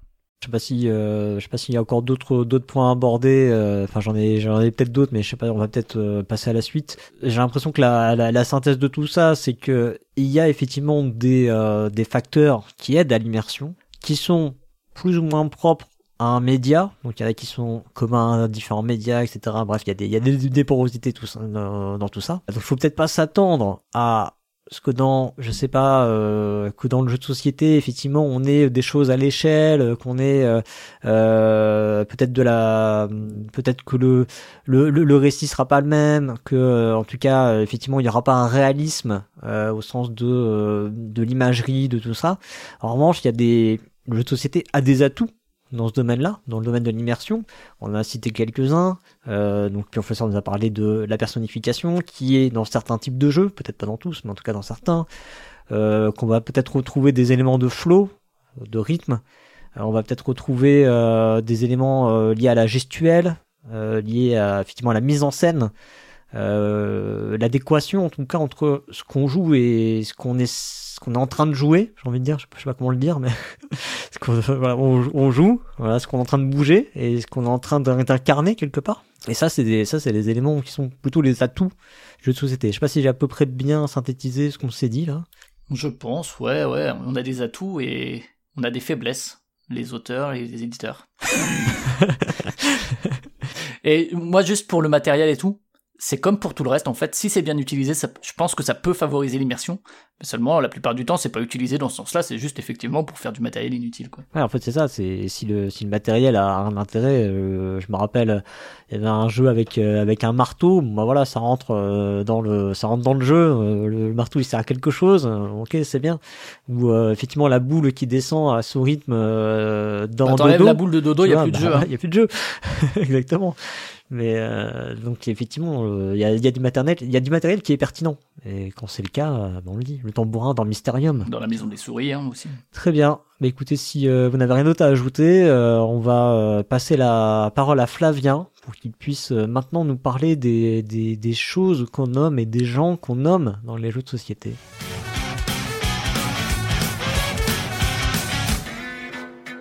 Et oui, c'est parti. Alors on dit que les grands esprits se rencontrent. Alors je sais pas ce qui leur donne leur taille, mais en tout cas, au moment de choisir un angle, moi, pour attaquer ce sujet qui est l'immersion, eh ben nos esprits, hein, le mien et celui de Pionfesseur, ils se sont dit Hey, salut, ça va? Et en fait, comme il a plus de cheveux que moi, ce qui euh, a priori c'est une répercussion sur la taille de l'esprit, j'ai vérifié, j'ai choisi de lui laisser le sujet. Du coup, moi je me suis tourné vers une chronique qui m'a été inspirée par un autre, un autre grand de ce monde, alors on l'entend pas beaucoup à l'antenne, mais c'est Père Castor, euh, qui spirituellement va, va m'accompagner un peu pendant cette chronique, parce que maintenant depuis quelques années, euh, quand on joue ensemble, souvent, vous savez, on fait ce petit débrief et tout qu'on aime bien faire euh, euh tous ensemble après une partie, et euh, alors lui, vous savez qu'il est friand de jeux historiques, Twilight Struggle et tout, et il aime bien en fait sur les cartes retrouver des personnages ou des événements. C'est un truc qui est très fréquent dans les jeux historiques. Alors peut-être qu'en fait cette remarque-là, il l'a fait depuis plus longtemps, mais euh, en fait on avait enchaîné euh, des parties à quelques semaines d'intervalle de Rise, qui est uniquement disponible en anglais, et de Beer Bread, qui a été traduit sous l'orgée de blé. Et ça a un peu fait tilt parce que dans Rise, il soulevait le fait que bah c'est bien ton jeu, mais quel dommage de ne pas avoir donné un nom à ces cartes, ça coûtait rien. Euh, les cartes de sélection d'action, alors qu'en plus les cartes événements elles ont des noms. Putain, c'est quand même dommage hein, parce que ça coûtait pas grand chose de le faire. Et euh, dans D'orge et de blé, euh, c'était plutôt le fait de ne pas nommer les bières ou le pain qu'on produit, alors qu'ils ont leur petit visuel et tout, mais il n'y a pas de nom. alors dans les deux cas, hein, dans D'orge et de blé, c'est des cartes à multi-usage. du coup, en fait, le nom donnerait du sens qu'à une de ces utilisations, même si c'est sûrement la principale, puisque c'est le but final. Et dans Rise, c'est des trucs un peu abstraits qui nous font avancer sur telle ou telle piste. Peut-être que nommer chacune des cartes, ça aurait pu être laborieux. Et l'autre raison possible, on rejoint le truc des éditeurs, Euh, c'est pas le cas pour Rise, mais euh, c'est évidemment ça peut peut-être donner du travail de traduction, notamment euh, dans le cas de jeux où tout le reste est son texte et on va pas s'emmerder à mettre du texte juste sur les cartes et à les traduire et tout, et à faire des productions à côté. Alors je vous avoue que dans Rise ça m'a pas dérangé du tout. avant qu'il fasse la remarque, moi je Ok, soit bah, c'est des actions, quoi, j'avance sur la piste et basta. Tu vas pas me demander de nommer mes dés à, à être réfuté quand même. mais dans Danger de blé, se dire quand même qu'on brasse une pale IPA ou qu'on a fait cuire un bon petit pain nordique, ça a un peu plus de gueule que de dire bon bah j'ai fait la bière à tant de points. Et euh, d'ailleurs on avait tendance nous à les nommer euh, les, les, bières qu'on faisait. Alors ça paraît rien mais euh, mine de rien, comme c'est une action quand même importante et tout, peut-être que ça peut chez certaines personnes favoriser le sentiment un peu d'incarner les villageois, les villageoises, plus que d'être ce joueur qui va faire du pain. Alors clairement, j'ai pris deux exemples. Moi c'est des jeux où l'immersion elle est inexistante. Euh, mon plaisir, j'aime bien les deux jeux, hein, mais ça vient vraiment d'éléments mécaniques purement ou dynamiques ou quoi. Mais disons que c'est ce qui me permet de m'ouvrir vers le thème, euh, celui de donner justement des noms aux choses ou aux personnes. Parce que même si, euh, bon, on l'a déjà dit, mais pour moi, c'est une immersion qui est en tout cas moins fréquente, moins régulière que dans d'autres médias. Il faut quand même rester optimiste. Et donc, bon, on a dit, hein, il y a plein de trucs qui sont propres aux médias et qui favorisent l'immersion, puis professeur nous en reparlera tout à l'heure. Mais il y a aussi ces outils qui, de prime abord, on se dit pourquoi ils le font pas? C'est quand même pas compliqué. Et, même si ça marche pas chez tout le monde, bah peut-être que chez certaines personnes ça va favoriser l'immersion. Et euh, paradoxalement, euh, c'est parce que le texte, les mots, c'est pas un élément spécifique et euh, essentiel du jeu de société. À part dans les règles peut-être et encore, hein, puisqu'il y a la transmission orale. mais moi je vais vous parler de ça. qui est peut-être pas l'élément le plus fort pour favoriser l'immersion dans, le jeu de société. Hein. parce que finalement, quand on nomme quand même les choses, quand on nomme les gens, eh ben on va leur donner une identité, on va leur donner une consistance. Et on va pouvoir s'attacher à ces choses pour plein de raisons euh, pour lesquelles on peut ressentir une présence, un attachement réel, une empathie. Et alors attention, hein, il y a, vous savez, le si et seulement si, ou ce genre de truc mathématique là, la réciproque est pas vraie et compagnie. Ça veut pas dire que ça suffit, ni même que c'est nécessaire à mon immersion. Euh, il y a plein de jeux qui, proposent de nommer des choses qui vont me laisser froid, et à l'inverse, il y a plein de jeux sans texte ni récit qui parviennent à une immersion bien plus forte que euh, les jeux qui en proposent. Alors je vais euh, en profiter pour euh, vraiment axer mon truc sur quelques auteurs dont le travail est souvent salué avec notamment cet angle-là, notamment du côté anglophone, c'est David Thompson et Trevor Benjamin.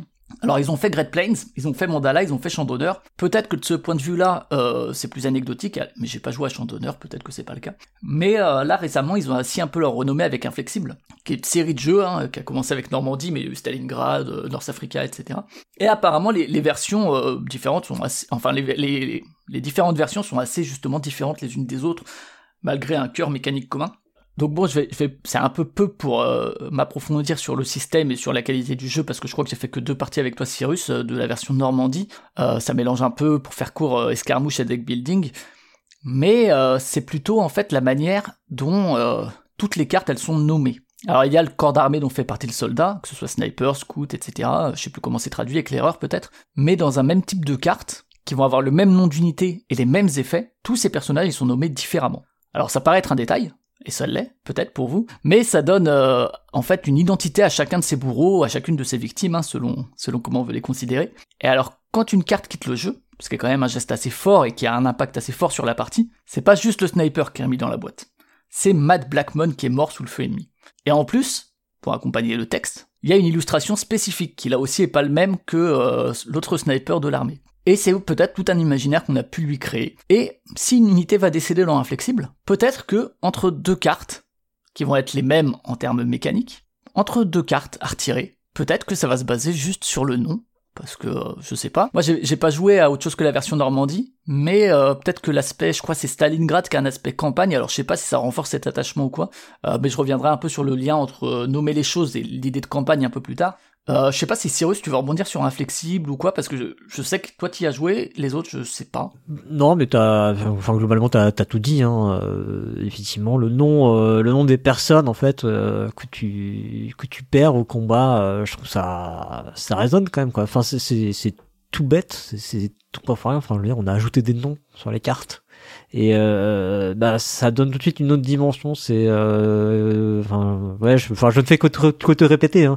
tu n'as pas perdu euh, ton ton éclaireur t'as perdu effectivement quelqu'un quoi mais parce qu'il faut sauver le soldat Ryan il faut pas sauver le soldat sniper alors je vais rester avec ces auteurs Et euh, moi, ça m'a explosé un peu au visage ce, système-là avec Résistance, un, jeu solo qui est sorti chez Nuts Publishing en 2023. pour le coup, ils sont pas juste deux, il y a Roger Tankersley qui, qui les a accompagnés. Du côté de l'autorat. Et au niveau des illustrations, c'est Albert Montis. Et donc, euh, c'est sous-titré La lutte contre Franco, donc euh, un thème fort, historique et tout. Et on doit essayer de mettre à mal les forces espagnoles pendant plusieurs missions. Si possible, euh, on peut essayer d'éliminer aussi les soldats qui y sont attachés, et qui, eux, sauf erreur de ma part, mais je crois que non, ils sont pas nommés. nos résistants sont nommés, mais pas les soldats adverses. Et tout ça, bah voilà, c'est pour essayer de faire le, le meilleur score possible, et en évitant de perdre par d'autres moyens. Et donc pour ça, on envoie nos résistants, nos résistantes en opération. Alors soit de manière infiltrée, alors ils sont face visible hein, les cartes, mais on les met en gros sur la gauche euh, du, de la table, euh, soit visage découvert, donc révélé, euh, ce qui en fait permet d'avoir des actions différentes, souvent quand elles sont révélées c'est des actions un peu plus fortes, etc. Mais ça se paye. leur destin va pas être le même. Parce que ceux qui, qui sont révélés, eh ben on les perd. Ils vont dans la pile d'exil. Alors, alors que les autres, bah, ils vont dans une des persos qu'on va pouvoir réutiliser. Quoi. et exilés, on sait ce que ça veut dire. Peut-être qu'ils ont été capturés. Parfois, euh, en termes de narration, il y a certaines opérations qui, vont nous permettre de récupérer certains de ces soldats, donc de les, libérer. Euh, mais du coup, euh, ça laisse pas mal entrevoir le destin de, ceux qu'on n'a pas libérés, quoi. Sans parler des, actions qui carrément laissent planer aucun doute, parce que carrément, en fait, notre résistant le remet dans la boîte. Et alors, il y a une cohérence dans, tout ça. Résistance, c'est un jeu qui est pas facile, et notamment son système de score, il indique à quel point le combat est inégal et en quoi finalement c'est un peu utopique d'espérer une victoire. Euh, et surtout en fin de partie. Euh, et même si on a atteint le score que le jeu va qualifier de résultat historique ou de victoire qui est encore au-dessus, eh ben en fait quand on regarde euh, à la fin de notre partie les, les personnes qu'on a perdues en exil, on sait à quel point en fait tout ça c'est du gâchis quoi. Et est-ce que pour le coup même en solo, vous savez, je vous ai parlé du débrief qu'on peut avoir après les parties et tout. Bah là moi c'est pas un débrief finalement sur ce que j'aurais pu mieux faire pour faire un meilleur score, mais je sais qu'à chaque fois j'ai un truc où, je dépile cette pile d'exil et la pile aussi des pertes civiles. Je regarde les résistants, les résistantes qui sont sacrifiés. Et en plus, parfois, c'est pour avoir perdu, donc euh, vraiment le gâchis complet, quoi. Des sacrifices inutiles. Euh, donc c'est Abel, c'est Consuelo, c'est Paquita. Euh, c'est des noms qu'en fait, quand tu les places en exil, t'es là et tu te dis putain, ça fait mal, quoi. Et au contraire, quand on arrive à en récupérer un, il y, a, ce côté un peu, un peu, waouh, ça y est, on a réussi à les récupérer. Elle, elle est pas morte. Et alors évidemment, euh, je parlais de, l'illustrateur parce que cette identification par le nom, ben, elle est renforcée par les visuels qui sont là aussi tous uniques. C'est Perco qu'on a parlé dans le dernier hors-série Canard PC qui, disait euh, l'implication de cette carte qu'on joue euh, face visible entre guillemets, en tout cas du côté révélé, et que parfois lui, en tout cas c'est ce qu'il disait dans l'article, ben, il choisit de la jouer face cachée, alors que stratégiquement c'est mieux de la jouer face visible. mais il donne notamment l'exemple de Célia, qui est une petite fille sur un vélo, et que c'est déjà dur de mettre face cachée, et que vraiment il s'imaginait pas l'envoyer exilé entre guillemets. Et alors imaginez maintenant ça avec quelqu'un que vous aimez dans votre vie qui s'appelle Célia. Il y a aussi un impact émotionnel qui est assez fort, je trouve, avec la perte de civils. Alors cette fois, c'est des anonymes. Euh, là aussi, ça a du sens. Ça peut être un facteur de, défaite immédiate. Euh, et ça a du sens, je veux dire, de les laisser anonymes, parce que les civils, c'est les morts anonymes, souvent, de, la guerre. Euh, ce qui montre que parfois, ne pas nommer les choses, ou les nommer juste par un terme générique, ça peut être un facteur de, pour renforcer l'immersion, en fait. ça a une cohérence, je pense aussi à Fini de Friedman Freeze, où il y a cet employé de bureau. Euh, c'est vraiment un système où là aussi un jeu solo. Et euh, c'est vraiment les forces anonymes euh, qui subissent un peu le monde du travail de manière très très répétitive et qui s'ennuient au boulot. Et le fait de ne pas la nommer, pour le coup, ça, ça peut aussi avoir du sens. Alors j'ai aussi joué récemment à General Orders World War II, qui est pas encore en français, mais qui est de Benjamin et Thompson à nouveau. Et pour le coup, ils ont choisi l'anonymat. C'est des pions vraiment des disques ou des cylindres hexagonaux, octogonaux, donc c'est pas ça, ça, a un nom ça. Je sais pas comment ça s'appelle. Mais euh, dites-nous dans les commentaires. Euh, et du coup, il y a beaucoup moins de proximité. Euh, parce que il y a un côté, même si le jeu est très resserré, hein, c'est un jeu de 20 minutes de contrôle de territoire et de un peu placement d'ouvriers, très très resserré dans le temps et tout, très très tendu. Mais il y a ce regard beaucoup plus macro de la guerre, qui est beaucoup moins dans l'intime. C'est un choix qui est différent et l'anonymisation des troupes va dans ce sens aussi. je rebondis sur champ d'honneur pour parler des échecs. Essayez, essayez chez vous de jouer en nommant chaque pion. Et euh, vous nous direz si ça a un effet sur vos choix et si peut-être vous jouez différemment. Euh, je sais qu'il y a Witchcraft qui est sorti en anglais l'an dernier, euh, qui reprend vraiment le système de résistance tel quel, plus ou moins, avec peut-être j'imagine quelques ajustements thématiques, j'ai pas encore essayé, parce que cette fois, comme l'indique le, titre, on est chez les sorcières, qui est aussi un thème assez fort. Euh, qui est un peu à la mode en ce moment, euh, qui parfois est traité un peu par-dessus la jambe, j'imagine, comme la plupart des thèmes à la mode. Alors moi, je sais pas si j'aurais le même sentiment de, désespoir que dans Résistance par le changement de thème, mais Elodie, t'en avais dit un mot dans le Retour des Suns. Euh, je sais pas si toi, t'as quel ressenti tu peux avoir sur sur le sujet Alors j'en ai fait qu'une partie et c'est vrai que le système de jeu, d'après ce que tu dis de résistance, c'est vraiment très très similaire. Et en termes enfin c'est c'est aussi assez fort parce que c'est pas juste des sorcières. Les sorcières, elles sont là pour sauver un village. Et pareil quand on les quand on les joue face révélée, parce que c'est pas elles ont aucun intérêt. Euh. En fait, tu joues à la fois contre des événements euh, sataniques qui arrivent dans le village, donc pour sauver le village, et à la fois il faut arriver. On, on est en plein procès et il faut arriver à amadouer les jurés en réussissant justement à sauver, euh, à, à, mettre fin à ces événements sataniques. Donc tu te bats entre, avec deux trucs en fait, plus ou moins. Et a ce côté, bah, quand tu les joues révélés, et eh ben elles vont au cachot.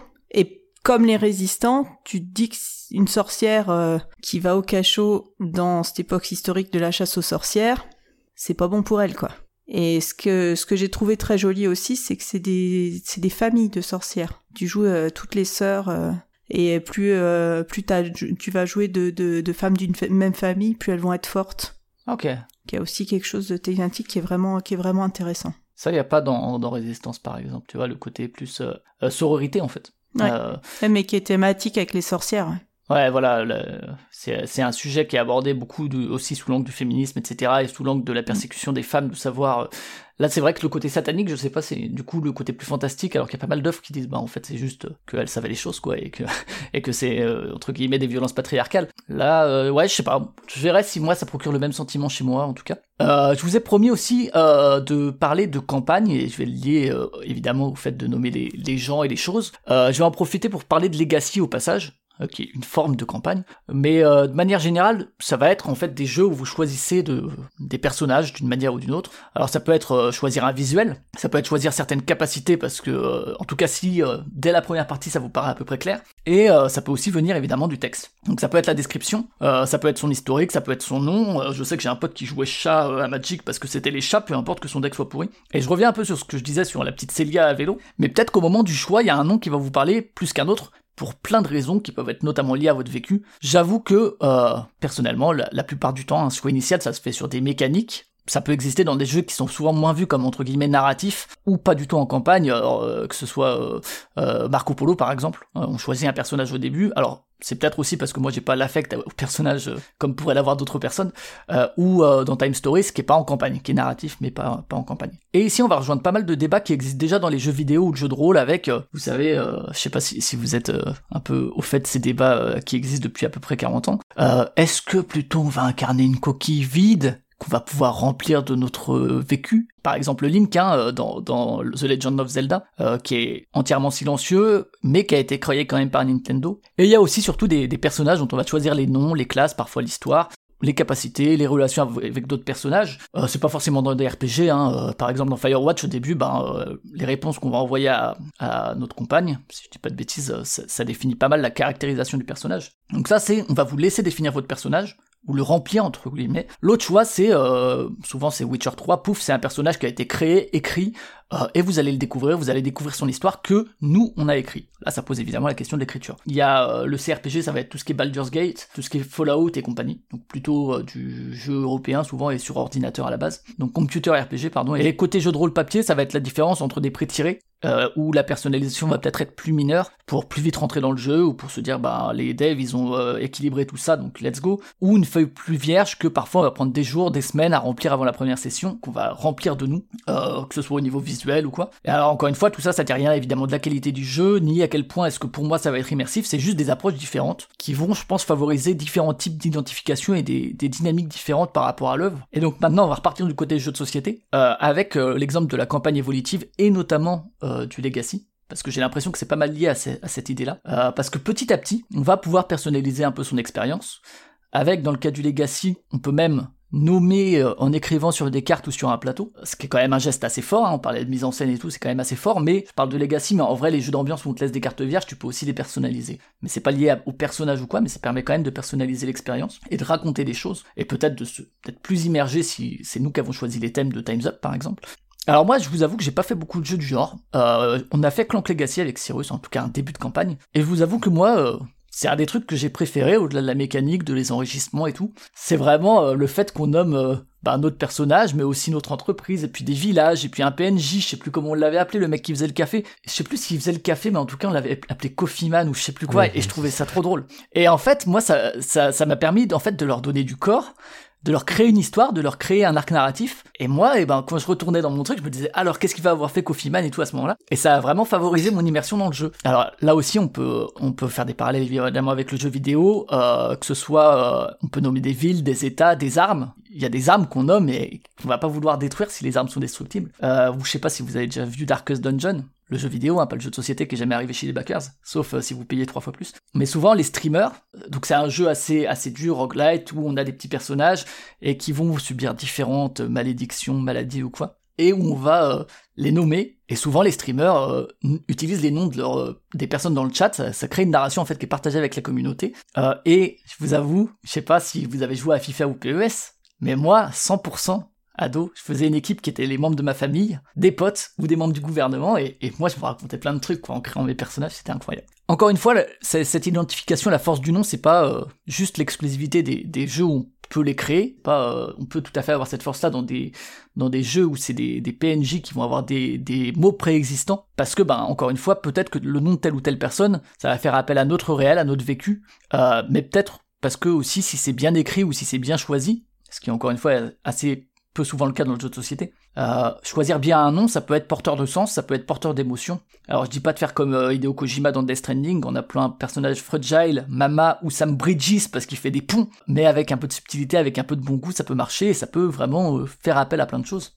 Et encore une fois, je parlais de Park Castor avec ses jeux historiques, et c'est des jeux où moi, souvent, je suis assez dans l'immersion, notamment parce que je regarde les et que ce soit des jeux dont je maîtrise la thématique ou pas, je regarde assez souvent les personnages, les événements, euh, beaucoup plus que si c'était juste des effets euh, sans rien pour les accompagner. C'est quelque chose que je fais assez souvent. Euh, mais c'est presque une autre chronique, hein, euh, l'immersion euh, par l'attachement au réel dans les jeux historiques. Donc voilà, je vais conclure en disant que ouais, vraiment, je trouve que donner du nom aux choses, aux gens, c'est leur donner une identité, une présence. Euh, leur identité, ça passe pas que par là. J'ai parlé du visuel, il y a plein, il y a leur mécanique, leur capacité, plein de trucs. Et au contraire, euh, s'il y a plein de textes, euh, ça peut complètement nuire à l'immersion et te sortir du jeu, euh, notamment dans un média comme le jeu de société, et notamment parce que c'est souvent mal écrit. Mais si le sujet s'y prête, si les mots sont justes, c'est juste un outil potentiel pour favoriser une bonne écriture, peut-être l'immersion de certaines personnes, encore une fois ça va pas marcher sur tout le monde. Je vais finir par une citation attribuée à Albert Camus. Attention quand même, parce que mal nommer les choses, c'est ajouter au malheur du monde. Je sais pas si, si vous avez des trucs à rajouter, des exemples notamment de, jeux où, où vous vous êtes senti plus immergé ou pas, où il y a du nom, du texte, euh, que sais-je. Euh, je peux démarrer peut-être en citant euh, l'exemple euh, peut-être de, de Paléo, qui a été un jeu qui a été encensé pour, pour son aspect narratif, alors que pour le coup il y a aucun texte sur les cartes. Alors bon, ça marche pas sur moi. Hein. Je me rappelle avoir fait l'émi- l'émission Jeu du mois avec Twin, et c'est Twin qui en parlait, qui en parlait très bien parce que lui, lui, il arrivait vraiment à se projeter là-dedans. Donc là, bah, c'est pour donner un contre-exemple pour le coup. Je n'apporte pas vraiment de l'eau à ton moulin, mais il y a forcément des exemples et des, et des contre-exemples. Quoi. Ouais, mais sans être nommés, ils sont incarnés, ces personnages. dans Mhm. Paléo. Ouais, bien sûr. ouais. Du fait que chaque, euh, chaque carte personnage est différente. euh, Enfin, moi, ça marche super bien sur moi, Paléo, vraiment. Et quand je me souviens de parties qu'on a faites, euh, c'est pas oh, on a perdu, c'est oh, on s'est fait manger par les loups. Il y a Shakespeare aussi qui. Bon, je crois que Shakespeare ils sont nommés, mais je sais que moi dans Shakespeare, euh, toujours, euh, c'est c'est un exemple que je donne quand je trouve que le thème est bien utilisé. C'est quand je fais mon bilan de partie en utilisant les termes euh, qui sont utilisés par le jeu, donc la scène, l'acte, etc. et que je me dis ah ben tel il a fait un beau spectacle, plutôt que de me dire de débriefer purement sur le côté mécanique, etc. Où je réutilise instinctivement du vocabulaire propre au thème quoi. C'était un des trucs que je m'étais noté. Moi, je, me suis noté deux trois trucs, mais notamment effectivement, ça peut être aussi nommer les éléments de, de gameplay ou de jeu. Euh, tu, tu vois ça typiquement quand tu joues à des jeux de cartes à collectionner. euh, typiquement, bah voilà, à Magic, il n'y a pas de défausse. Ça s'appelle le cimetière, tu vois.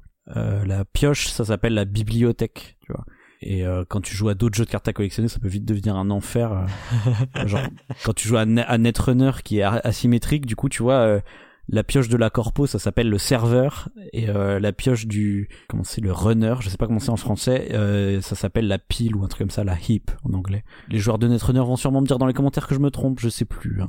Mais voilà. Mais ça va dans le nommer les choses en fait, tu vois, c'est ça peut être les gens parce que je me suis, mais c'est nommer les choses correctement et, et ça donne de l'identité en fait, de dire je vais dans la bibliothèque, euh, c'est autre chose que de dire bah je vais dans mon deck. Carrément. On en revient à ce lien entre effectivement les, euh, le, le, sens euh, de ce qu'on est en train de faire en jeu euh, par rapport au thème qui a été choisi dans le jeu. Quoi. Là, ça donne du sens en fait. Ça crée une histoire au jeu. Mais moi, moi, moi, je pense par exemple, euh, dans les jeux de cartes à collectionner, il y a aussi les, les cartes en elles-mêmes. Pas forcément les, les créatures ou les, les bonhommes, mais même juste quand t'as une carte, c'est une boule de feu, tu vois. Tu sais que quand tu la joues, ce qui se passe, c'est une boule de feu, tu vois les, les sorts ou je sais pas quoi. Ouais, tu, tu sais l'effet que ça va avoir du, par, par, à la fois tout un, un, ensemble de signes en fait euh, qui peuvent être du texte mais qui peuvent être euh, des illustrations ou des trucs comme ça. C'est et du coup du coup moi ça rebondit sur un autre point que je m'étais noté c'est que je pense que les personnages c'est pas forcément avec des noms propres qu'ils vont avoir de la personnalité en fait moi quand j'ai parlé de Citadel tout à l'heure ou de Love Letter tu vois le marchand dans Citadel tu vois ou l'assassin je trouve qu'il a grave de la personnalité parce que il est bah déjà il a un pronom euh, certes c'est un nom commun assassin mais devant lui il a un pronom défini tu vois c'est l'assassin tu vois. Ouais ouais alors qu'il y a certains jeux qui auraient juste mis assassin. C'est comme le pionfesseur voilà. c'est ça. Comme le pionfesseur il y en a qu'un tu vois. Bah, tu dis non ça évoque tout un imaginaire quoi. Ouais c'est ça. Puis tu tu tu sens que momentanément euh, tu tu vas bénéficier de son pouvoir et donc euh, parce que c'est ça aussi tu vois dans même dans résistance je trouve que ce qui donne de la personnalité c'est ça va être à la fois le nom et le fait qu'ils ont tous un pouvoir différent tu vois. Ouais ouais ouais ouais. Ouais ouais moi je retiens vraiment plus les noms et les illustrations quand je les regarde euh, mourir quoi que, leur, que ce à quoi ils m'ont servi. Ah ouais parce, parce que moi, fait, euh... moi je vois il y en il y en a une tu vois c'est c'est une nénette. Elle a elle a elle a l'air un peu tu sais genre gentil tranquille et puis après son mode révélé tu sais elle tient deux gros couteaux et tu sens qu'elle ouais. va buter des mecs tu vois et tu sais il y a un côté de, de se dire bah elle tu vois elle va faire un, un genre de baroud d'honneur où elle va assassiner tout le monde et ensuite elle se fait capturer et quelque part ah ouais il y a une cohérence ouais, entre capacité et euh, image pour le coup en fait ça te laisse imaginer ce qui se passe quoi dans, dans Résistance, du coup, parce que enfin, moi je connais pas le, le jeu, euh, il y a juste un nom, un nom propre, un prénom, nom de famille. Il n'y a pas de, un prénom, un prénom, il n'y a pas de qualificatif, comme non, on disait l'assassin, le, non. Mais en fait, tu comprends avec, tu comprends avec l'illustration quand Il même. n'y a pas quelque chose qui t'aide quand même à, ouais, tu comprends sur l'image. Tu vois euh, okay, que elle, elle est sûrement bibliothécaire parce qu'elle tient un bouquin, tu vois. Dans, dans, tu vois, t'as as toujours une image où ils sont en civil et une image où ils sont en mode, je vais, je vais aller buter des, des fascistes, tu vois. Ouais, donc c'est une, une, approche intéressante en tout cas. Ouais, parce qu'on on, on voit qu'au final il y a, y a, tout entre des jeux sur lesquels il y a rien du tout, comme Paléo. Alors qui s'explique peut-être d'ailleurs quand même parce que, enfin, on est une époque, une époque paléolithique, on sait peut-être pas comment les gens s'appelaient. euh, des euh, des jeux dans lesquels. C'est cohérent.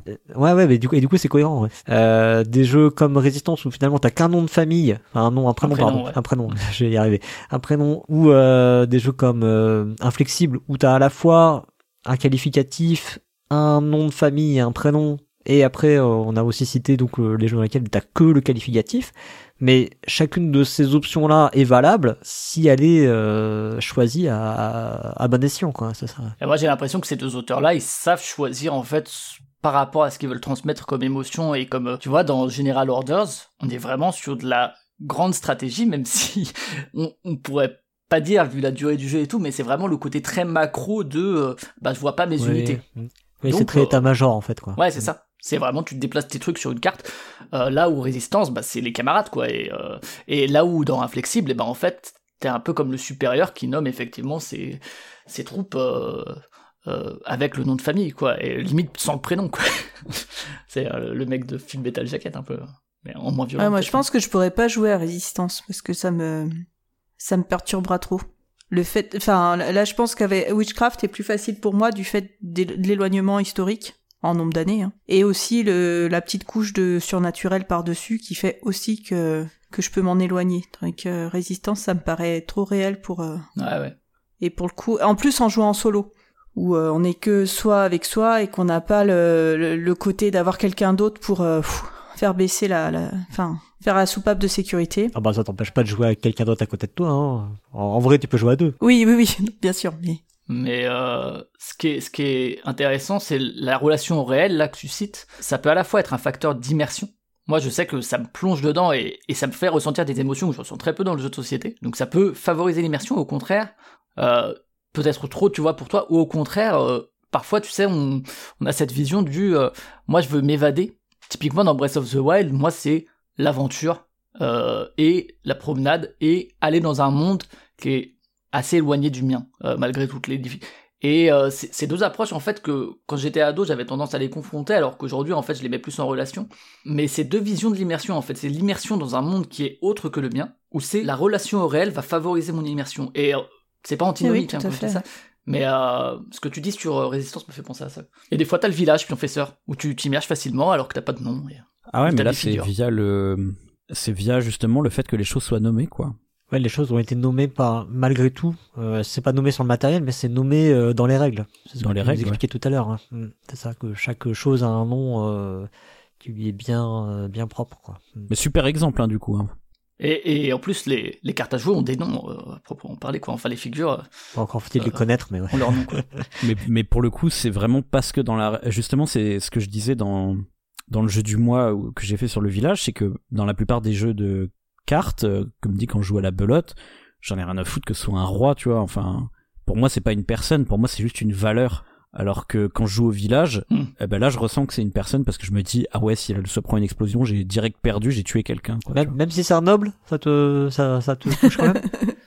Mais ce n'est pas un noble dans le Ah, village. quand même, sur la carte, c'est un noble. C'est censé être juste un, un pauvre grand-père. Il a une couronne parce qu'il vient de gagner la fève, voyons, Cyrus. Ah, c'est la fève, c'est ça. Rien compris. Mais si- sinon, j'avais un, j'ai- j'ai- du coup, dans les discussions, il y a un autre truc qui m'est venu en tête, enfin deux autres trucs même. J'ai un exemple juste de très rapide de un truc qui va contre l'ergonomie pour l'immersion.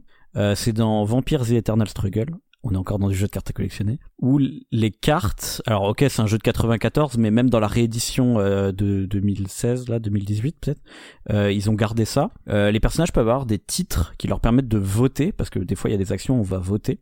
Et selon les titres que tes vampires ils ont, ça apporte un certain nombre de voix. C'est-à-dire qu'il y en a, ils ont quatre voix, d'autres ils ont que deux voix, donc euh, celui qui a quatre voix, il a plus d'impact dans le vote. Mais au lieu d'écrire sur les cartes qu'il a deux voix, ils vont écrire, lui, il est prince de Seattle. Et il faut que tu saches que prince, ça veut dire deux voix. Si- Sinon t'es niqué. Ouais. Tu vois, il y a, il y a pas d'être deux jeux. Alors, quoi. ils auraient peut-être pu mettre une petite iconographie à côté. Euh... C'est ça, mais mais vu que tu euh, vu que c'est c'est un peu à destination des gens qui connaissent l'univers de vampires, t'es censé savoir que je sais pas le primogène c'est moins bien qu'un qu'un prince quoi, tu vois. Mais ce qui est très chiant quand tu découvres le jeu. Quoi. J'imagine. Et l'autre truc que j'avais en tête, qui n'a rien à voir, c'est euh, le jeu La quête du bonheur. Pareil, tout tout ce que tu fais est nommé. Et là, je trouve qu'en fait, c'est un mélange entre le gameplay et le nommage qui fait euh, l'immersion. Parce que, en termes de gameplay, c'est une grosse salade de points. Et pour le coup, c'est cohérent parce qu'en fait, c'est genre, bah, c'est ta vie. Tu joues, c'est un jeu où tu joues ta vie, quoi. Tu, tu, un peu comme euh, c'est incarné un, un Sims, je sais pas. Et donc, tu, tu, tu, tu vas jouer ta vie et tu fais les choix que tu veux. Et du coup, c'est assez, c'est assez permissif. Alors, tu peux pas faire non plus ce que tu veux parce que ça dépend des ressources que tu as et tout ça. Mais euh, c'est assez permissif et du coup, ça te permet de faire des choix purement narratifs, je vais appeler ça narratif, mais purement immersif si on veut dire. C'est-à-dire que moi j'ai envie de prendre le chat parce que je veux avoir un chat dans le jeu et puis c'est tout quoi. Une fois que nous on a terminé la partie, alors je, je sais pas un truc dans les règles, moi c'est juste j'ai vu que la personne qui m'avait expliqué les règles faisait ça et du coup j'ai repris ce truc là. Mais nous on fait exactement comme toi Flavien tu fais à la fin de Résistance, c'est qu'après chaque joueur va reprendre toutes les cartes qu'il a acquis et on va les dépiler et on va raconter notre vie en fait, tu vois. On va dire bah moi j'ai commencé euh, quand j'étais adolescent, je me suis mis à faire euh, à faire de la peinture et puis après euh, j'ai acheté j'ai acheté une voiture et après j'ai fait ci, j'ai fait ça. Voilà, c'est assez rigolo et je- je pense que le fait qu'on fasse ça, c'est que quelque part ça nous immerge mais bon, c'est peut-être pas la définition que vous avez, je sais pas mais Bah si, dans le sens où tu te racontes une histoire, euh, si. Enfin, moi, en tout cas, c'est c'est bien ma définition de l'immersion. Quand, euh, après avoir joué, je me raconte pas une partie, mais une histoire, c'est que j'ai été immergé dans le jeu. Euh, moi, ça me suffit pas, effectivement. effectivement, et pour moi, euh, je me suis raconté une histoire, c'est une chose. Je me suis immergé, c'est une autre chose. C'est quelque chose, c'est un niveau au-dessus, c'est un stade au-dessus. Qui est pas forcément, d'ailleurs, euh, je dis c'est un stade au-dessus, euh, c'est pas forcément l'un implique l'autre en fait quoi. Le fait d'être immergé, ça veut pas forcément pas parce, c'est pas parce que j'ai été immergé que je me suis forcément raconté une histoire. il y a quand même des personnages qui sont qui sont nommés dans le jeu, c'est les gens qu'on peut pécho bien sûr. Comme dans Baldur's Gate 3, voilà. Comme dans Baldur's Gate. D'accord, pourquoi pas. Euh, je reviendrai euh, de mon côté sur un point, euh, bah, je crois que c'est un des tout premiers points que tu avais cité, euh, Flavien. C'est le fait de nommer des, effectivement, on nommait euh, des bâtiments, des, euh, tu disais nommer les bières, les machins. Enfin, en fait, je, comp- je limite, je, je comprends pas pourquoi c'est pas fait. Ouais. Tu vois, dans certains jeux. Et je me rappelle même de Kélus, par exemple, dans Kélus, les bâtiments. Il y a pas de nom dessus, alors qu'en réalité, ils ont des noms. Je veux dire, c'est, on sait ce que c'est. On sait que le truc, c'est, un- c'est une carrière, euh, c'est leur févrerie, je sais pas quoi. D'ailleurs, si tu vas même euh, sur des, des forums, je sais pas quoi, il- les bâtiments, ils sont nommés. Enfin, je me rappelle avoir vu des noms, tu vois, sur le truc. Je me rappelle avoir une tuile spéciale, c'est le, le joaillier ou la joaillerie, je sais plus comment, comment c'est dit. Mais, tu vois, pourquoi ils ont Alors- pas mis les noms sur les tuiles, quoi? Pour le coup, Cyrus, sache qu'ils sont bien nommés. Il faut juste que tu regardes de très très près la tuile. Ah, c'est dans le... Ah, ou c'est c'est dans, dans le... l'arrière- Ah, c'est dans le dans fond. l'arrière-plan. Ah, putain, ouais. Je crois que... D'accord, ok. Très mal fait. Bah ouais, j'ai jamais dû les regarder de près, ouais. Mm. Ou peut-être que je l'avais vu une fois, mais j'ai oublié depuis. Parce que ça me, par- ça me parle, toi, quand tu m'as dit, euh, et je fais, ah, attends, attends, là, j'ai un truc euh, qui me vient en tête, ouais. Mais, euh, ouais, d'accord. Bon, bah, bref. Bon, la plupart du temps, si t'as une réponse d'éditeur à ça, hein, c'est que c'est surtout si encore une fois c'est des trucs où ce serait le seul texte, ben on va pas le nommer quoi, parce qu'on veut pas faire la trad. Oui, c'est plus ça, ouais. Bah ouais, c'est C'est malheureux. vrai. Mais je voulais, je voulais, je voulais que, je voulais que vous le disiez. je savais que vous alliez le dire. Et je, ouais, je trouve ça dommage, en fait. Bah, à la limite, euh, que, que ce soit prévu en multi, euh, en multilangue, quoi. Enfin, je veux dire, euh, tu le fous en petit, euh, dans différentes langues. euh, Enfin, je sais pas. De toute façon, il faut. Il y, a, il y a plein de trucs qu'il faut imprimer. Il faut imprimer la règle, il faut imprimer. Je trouve qu'en tout cas, ça, ça aide. euh, Enfin, euh, ne stress aussi en, er- en ergonomie. Tu vois, quand tu vas regarder le, le pouvoir de tel truc ou je sais pas quoi, on va te foutre l'image et puis. C'est le euh, pouvoir de telle personne. Ouais, voilà. Enfin, on va te foutre l'image et puis euh, vas-y, démarre-toi avec l'image. Bah, super, c'est vachement pratique, quoi. Exemple euh, réel euh, où là il y a vraiment pas le nom, c'est les châteaux de Bourgogne. Et ça c'est très chiant parce que Ah oui, en plus, ils sont difficiles à Mais repérer. c'est hein. parce que t'as pas la version de luxe à 160 Oui. euros. ah Ouais. pardon. Voilà. Ah non, elles sont pas, elles sont pas nommées non plus sur la version de luxe, Ouais, je mais- crois pas. Hein. Ah là, alors que le petit pérographure sur les plastiques. Tu reconnais un petit peu mieux les bâtiments les uns des autres. Voilà. T'arrives un peu mieux à les repérer. Mais et encore, c'est pas flagrant. hein. Et moi, justement, moi, ça me sort complètement du jeu quand je suis là. Attends, c'est quoi ça déjà? Oui. Et c'est quel bâtiment? Qu'il faut que tu le prennes, que tu le regardes bientôt avec une loupe pour savoir ce que c'est? Eh ben, non. Mais non. Non mais ou même quand tu discutes avec les autres, tu vois autour de la table, quand tu dis ah euh, prends le euh, L'autre là-bas. le, le machin, tu vois. Voilà, en tout cas dans les commentaires, donnez-nous des, des exemples. Votre relation, parce qu'encore une fois, c'est ça peut marcher sur certains jeux ou pas, et sur certaines personnes ou pas. Hein, c'est c'est pas un absolu, donc euh, n'hésitez pas à nous dire vous euh, dans les commentaires si si vous avez des jeux qui vous viennent à l'idée euh, comme ça, où, où l'utilisation du du verbe euh, permet une immersion plus forte. Ouais, allongez-vous sur le divan des commentaires. Ouais, venez, on laisse, euh, on a laissé de la place sur le divan. euh, ok, on va passer à la suite. Mais avant, avant de passer à la suite, je tiens quand même à préciser que euh, j'ai mené une longue investigation pendant que Flavien euh, finissait sa chronique. Et je peux vous dire que les hexagones en volume là, ce sont des Ouais, prismes, les cylindres hexagonaux. des cylindres hexagonaux. Ce ne sont pas des cylindres hexagonaux. Ce ne sont pas non plus des hexagolindres, parce que j'ai j'ai tenté euh, une- un néologisme. Ce sont des prismes hexagonaux rectangulaires. Ah, merci. Là, je serais plus immergé dans World War II. Voilà. De l'importance de bien nommer les choses. Exactement. Et vous pourrez peut-être appeler ça des PHR entre vous, hein, prismes hexagonaux rectangulaires. Ça fera sûrement très bien en société.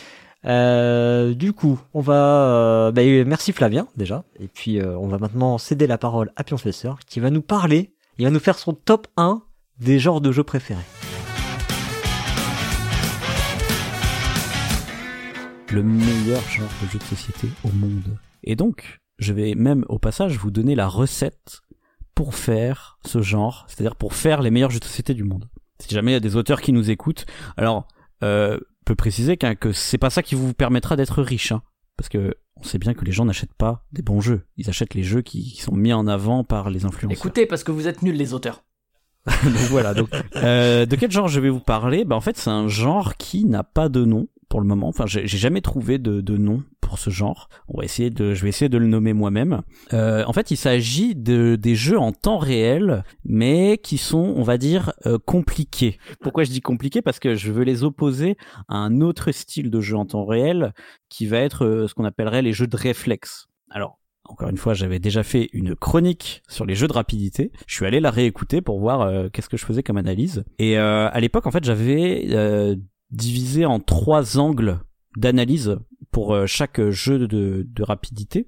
Euh, il y a la condition de fin du temps réel, bon ça on s'en fiche un petit peu. Ce qui nous intéresse c'est les deux autres angles, c'est le niveau de réflexion.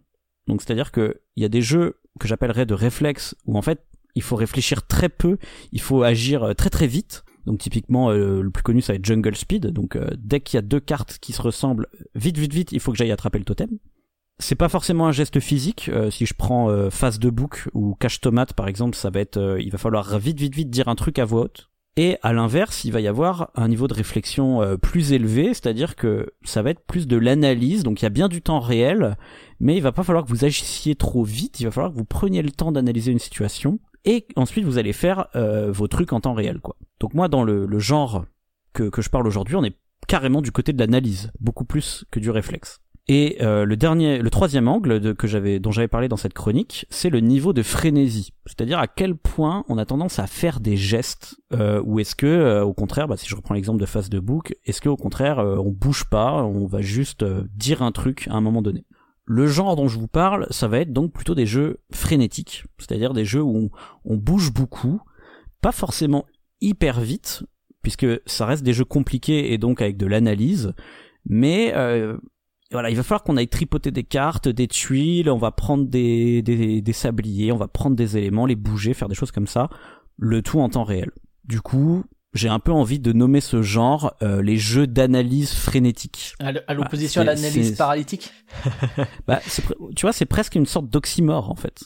Hein, c'est effectivement, euh, on, on pourrait l'opposer justement au jeu de réflexe, qui serait juste du frénétique, et au jeu euh, de réflexion pure, on va dire, qui serait juste de l'analyse. Donc du coup, c'est un mélange des deux. Je vais, je vais citer quelques exemples tout de suite, histoire que vous voyez un peu de quoi je parle. Je vais name drop rapidement et on en reparlera plus en détail plus tard. Euh, mais il y a Galaxy Trucker qui est sûrement le plus connu. Euh, il y a Space Alert. Plus récemment, il y a Times of Empire. Plus vieux, il y a Full Metal Planet. Moins connu, il y a Project Elite, Bullet, Millennium Blades, après, c'est plus contestable, mais il y a aussi Magic Maze, même s'il est peut-être pas assez compliqué pour entrer dans ce genre. Euh, il y a Captain Sonar, mais je suis pas sûr que Captain Sonar rentre dans le genre parce que ça va dépendre du rôle qu'on joue dans Captain Sonar, parce que je suis pas sûr que ce soit assez compliqué pour rentrer dans, dans ma catégorie. Beaucoup plus contestable, c'est Ricochet Robot. Ça, voilà, à voir si c'est assez compliqué pour euh, rentrer dans cette catégorie. Encore une fois, moi, je, veux pas faire un choix binaire. Hein, on parle de genre, donc euh, il y a des jeux qui sont plus ou moins dans le genre. Mais voilà. Si on reprend les jeux paradigmatiques, on va dire que c'est pour moi Galaxy Trucker le meilleur exemple, parce que on a assez de réflexion, on va dire à peu près autant de réflexion que dans un jeu de stratégie mais tout se fait en temps réel. Et c'est ça qui est cool. Alors c'est quoi le rapport avec euh, le, podcast d'aujourd'hui? On parlait d'immersion. Euh, moi euh, aussi j'ai fait un petit point de définition à ce moment-là de ma chronique. Alors je suis pas allé dans le Larousse. J'ai écouté un podcast qui s'appelle Ludology que je mettrai dans le billet où la meuf qui a fait le podcast s'inspire d'un bouquin de game design dont j'ai oublié le nom pour définir l'immersion. Et elle, en fait, elle constate que justement, il y a deux définitions de l'immersion il y a, euh, je vais le traduire en français, on va appeler ça l'absorption. C'est le fait euh, d'oublier tout ce qui est autour de soi. Donc je suis dans le jeu, je ne pense plus que au jeu. Et euh, le deuxième point, c'est la transportation. Je sais pas si, si, ça fait trop anglicisme ou pas cette traduction. Euh, là, c'est le fait d'être emmené dans un autre univers. Voilà, ce serait ces deux définitions de l'immersion. Et en fait, je pense que le genre des jeux d'analyse frénétique, eh ben, c'est un peu l'avantage, ça cumule les, avantages des deux points que je viens de citer. C'est le, summum de l'immersion peut-être. Parce que euh, si je prends par exemple les jeux de réflexe, c'est des jeux qui vont créer de l'absorption. Le fait que ce soit du réflexe, vous devez être concentré en permanence sur le jeu, et donc vous devez oublier tout ce qu'il y a autour de vous pour être 100% dans le jeu. Par contre, le problème des jeux de réflexe, c'est que généralement il n'y a pas de transportation. Euh, dans Jungle Speed, le thème, on s'en fout. Ok, c'est juste généralement un petit concept de jeu très simple. Il n'y a pas un, déroulement d'une sorte d'histoire, il n'y a pas une progression. Généralement, c'est un truc répétitif. On n'arrête pas de retourner des cartes. Quand il se passe un truc, bam, réflexe. À l'inverse, euh, les jeux, on va dire en tour par tour, pas en temps réel, mais qui sont plus compliqués, donc qui sont, euh, je vais prendre typiquement les jeux de gestion, hein, mais on pourrait prendre d'autres styles de jeux. Eux, ils peuvent créer de la transportation, puisque Euh, on va avoir un déroulé d'une partie, on s'immerge dans un univers, etc. Alors ça peut être à sa manière. Hein. Je suis d'accord qu'il y a des jeux de gestion, euh, ça va être une, transportation peut-être plus par le gameplay, comme je parlais tout à l'heure, où euh, ok, je construis des bâtiments, je recrute des personnages, il se passe des choses, quoi. Mais généralement, ces jeux-là vont avoir du mal à créer de l'absorption. Euh, parce que euh, il y, a, du downtime comme on dit. Donc avant que ce soit mon tour de jeu j'ai le temps d'aller regarder sur mon téléphone ou d'aller faire pipi euh, le temps que les autres y jouent. Ou alors ça va même être pire ça va être une absorption qui va pas être agréable. Typiquement moi j'ai ça dans les jeux calculatoires. Vous savez à quel point je déteste les jeux calculatoires. Parce que du coup je suis absorbé dans le jeu mais juste pour calculer des trucs de merde dont j'ai rien à foutre. Voilà. Donc je suis absorbé mais pas d'une manière plaisante et donc, si j'oppose à ces deux genres-là, bah, l'analyse frénétique, c'est un peu le, meilleur des deux mondes. Je suis focalisé dans le jeu pour des bonnes raisons.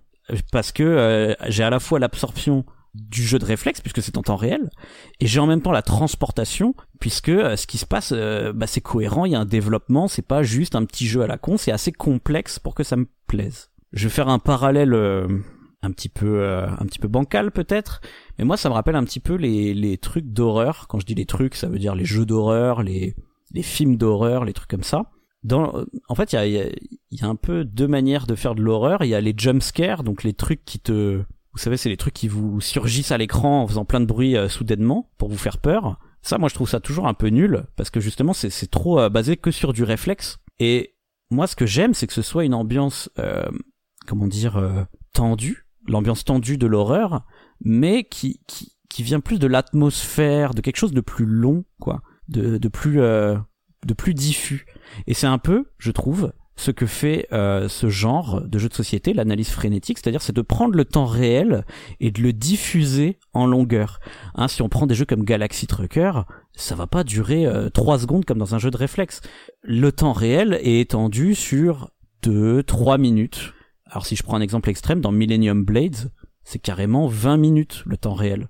On ressent presque plus qu'on est en temps réel, mais on a quand même quelque chose qui nous pousse au cul, c'est le, sablier, quoi. T'as diplomatie aussi euh, dans les phases de négociation, quand elles sont timées, oui. un petit peu. Oh. Oui, on peut ressentir ça aussi, exactement. Ouais. Bah d'ailleurs, tout à l'heure, euh, j'ai fait un parallèle avec les tournois. Pour moi, j'adore jouer en tournoi parce que ça me met une pression de fou, parce que généralement, il y a soit un timer, soit euh, un enjeu qui est plus grand euh, du fait que je suis en tournoi et que du coup si je, gagne je vais gagner euh, je vais gagner des choses. Mais généralement moi c'est le côté timer qui va qui va me stresser. Je, me rappelle quand je faisais les tournois de Hearthstone bon c'est un jeu vidéo mais c'est pas loin d'un jeu de société quand même. Ce qui me stressait c'est que voilà la moindre décision que je faisais avait de l'importance. Et dans Hearthstone il y a un chronomètre à chaque tour. Alors bien sûr ça veut pas dire encore une fois que si vous faites un jeu dans ce genre euh, d'analyse frénétique qu'il est forcément bon. Moi, je pense qu'il y a un bon équilibre à trouver. C'est même un équilibre assez difficile à trouver, puisque il faut être à la fois euh, bon à, mi-chemin en fait entre l'analyse et, la frénésie. Mais euh, je vous ai promis une recette magique en début de chronique, donc la voilà. Moi, je pense que ce qui marche bien, c'est de prendre un genre qui marche déjà en tour par tour, et ça, il y en a plein en jeu de société, et vous avez, entre guillemets, juste à l'adapter au temps réel. Donc si on prend Galaxy Trucker, bah en fait c'est juste un jeu de pose de tuiles, genre Carcassonne, en temps réel. Si je prends Millennium Blades, c'est un jeu de combo de cartes en temps réel.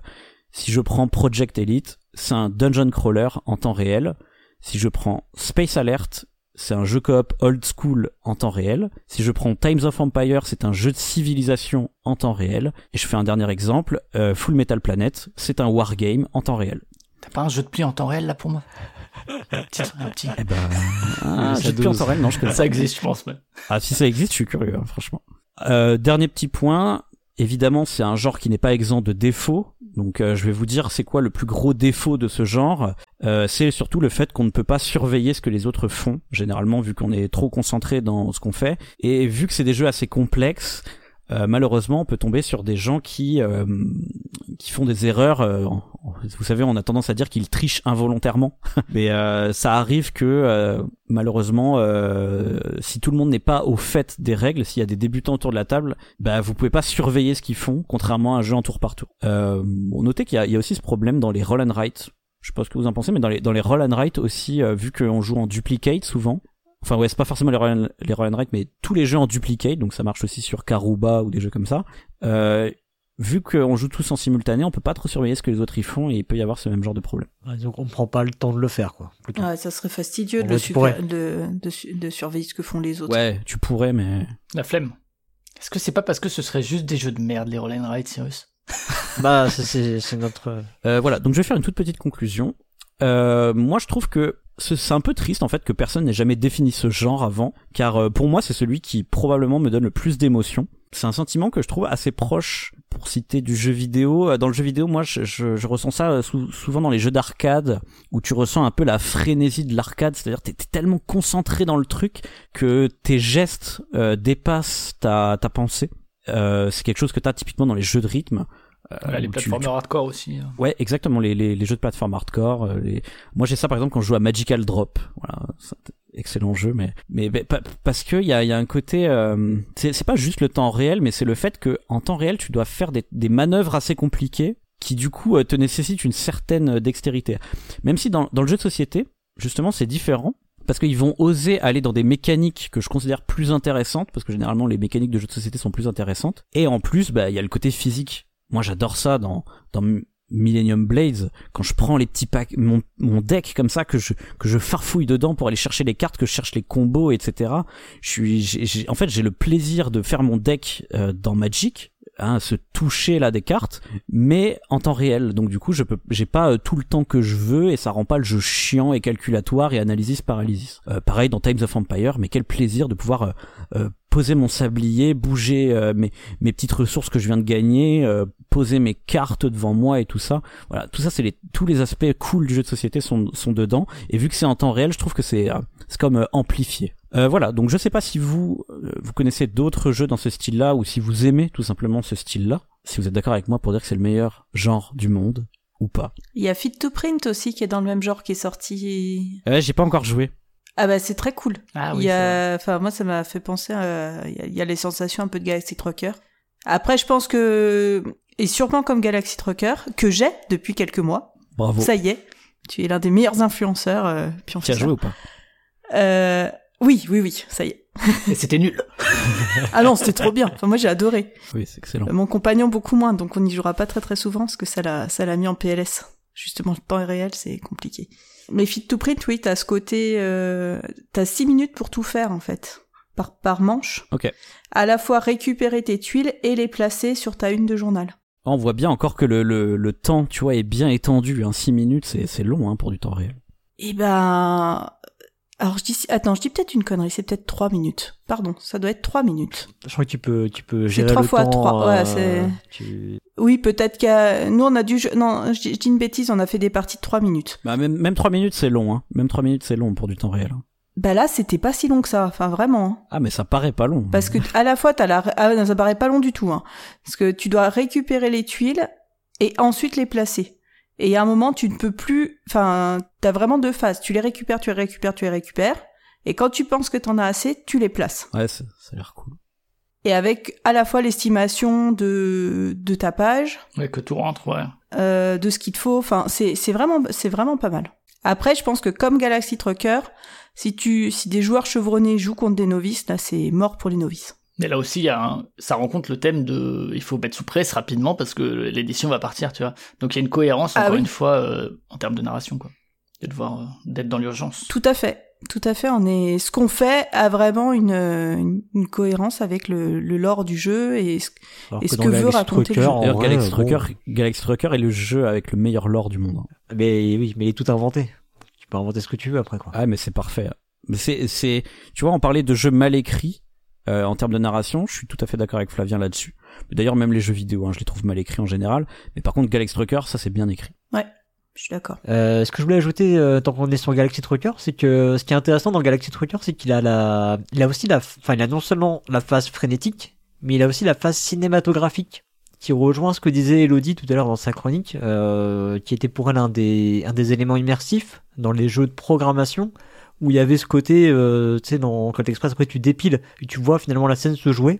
Euh, bah là, il y a, y, a, y a, ce côté, euh, c'est pas de la programmation pour le coup dans Galaxy Trucker, mais t'as un côté cinématographique après avec euh, les événements qui arrivent et puis euh, ton vaisseau qui se disloque, etc. Quoi. Ah, c'est une bonne remarque parce que c'est quelque chose qui a souvent justement dans les jeux d'analyse frénétique puisque vu qu'il y a des grosses phases de temps réel, après bah, il faut bien qu'on voit les conséquences du temps réel. Et donc, euh, t'as une grosse phase temps réel et ensuite t'as une grosse phase résolution. Dans Space Alert, c'est pareil. En fait, euh, la phase de temps réel, elle dure 10 minutes. Puis ensuite, on vérifie si on n'a pas fait de conneries, tu vois.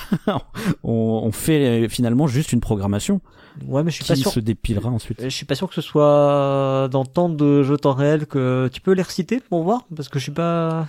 Alors, Millennium Blades, c'est le cas. Euh, bah en tout cas, euh, c'est là que tu vois aussi les, les problèmes de l'équilibre dont tu parles et du fait que ça peut être raté. Pyratoons, c'est de l'enchère en 15 secondes, je trouve ça génial. Après, la phase d'optimisation, c'est de la merde. Ah ouais. Euh, et Ready Set Bet, euh, la phase de course, il y a une vraie tension. Et putain, les phases de manip entre chaque course, c'est l'enfer. Et c'est là que tu vois que l'équilibre, eh ben, en fait, c'est très très léger et que ça peut faire passer. un- Pourtant, euh, la promesse de Ready Set Bet, elle est là et il y a des moments que ça marche. Mais il suffit de pas grand chose pour que, bah, en fait, euh, pour moi, ça marche pas. Je trouve euh, Ready Set Bet, tu vois, il est, il est encore trop dans le temps réel euh, basique, tu vois. Mmh, Je sais pas. Il est pas si compliqué, hein. Tu, tu, tu fous juste euh, des paris, puis une fois que t'as... En fait, le truc, c'est qu'une fois que t'as fait tes paris dans Ready Set Bet, bah, tu fais plus rien. Ouais, mais les paris, tu les fais vers la fin si tu mets un peu à brûleur. Mais euh, non, moi, c'est vraiment, je te parlais des phases de résolution où t'es vraiment à dire, bon, ben, alors je marque tant de points, et toi, tu marques tant de points. Et c'est pour ça qu'en fait, c'est pas. Ah oui, et- pardon. et par rapport à l'opposition au temps réel de la course, euh, qui est quelques minutes, mais euh, et où ben ça montre que Ouais, l'équilibre. c'est parce ce que là, marque, en quoi, fait, parce que c'est des phases de scoring en réalité. C'est vrai. Il se passe, il se passe plus rien Oui. finalement, tu vois. Oui, oui, c'est clair. Alors que dans euh, dans Space Alert, dans Galaxy Trucker, Mm. il se passe des trucs. hein. C'est ça. Ouais, c'est vrai, ouais. Ouais, t'as raison. Oui, parce que tu vas faire une course de chevaux, euh, tu, tu vas donner ton ticket, on te donne tes sous et c'est vite fait. Enfin, c'est pas Comme euh, tu passes après si au tu- truc, ouais. dans la vraie vie.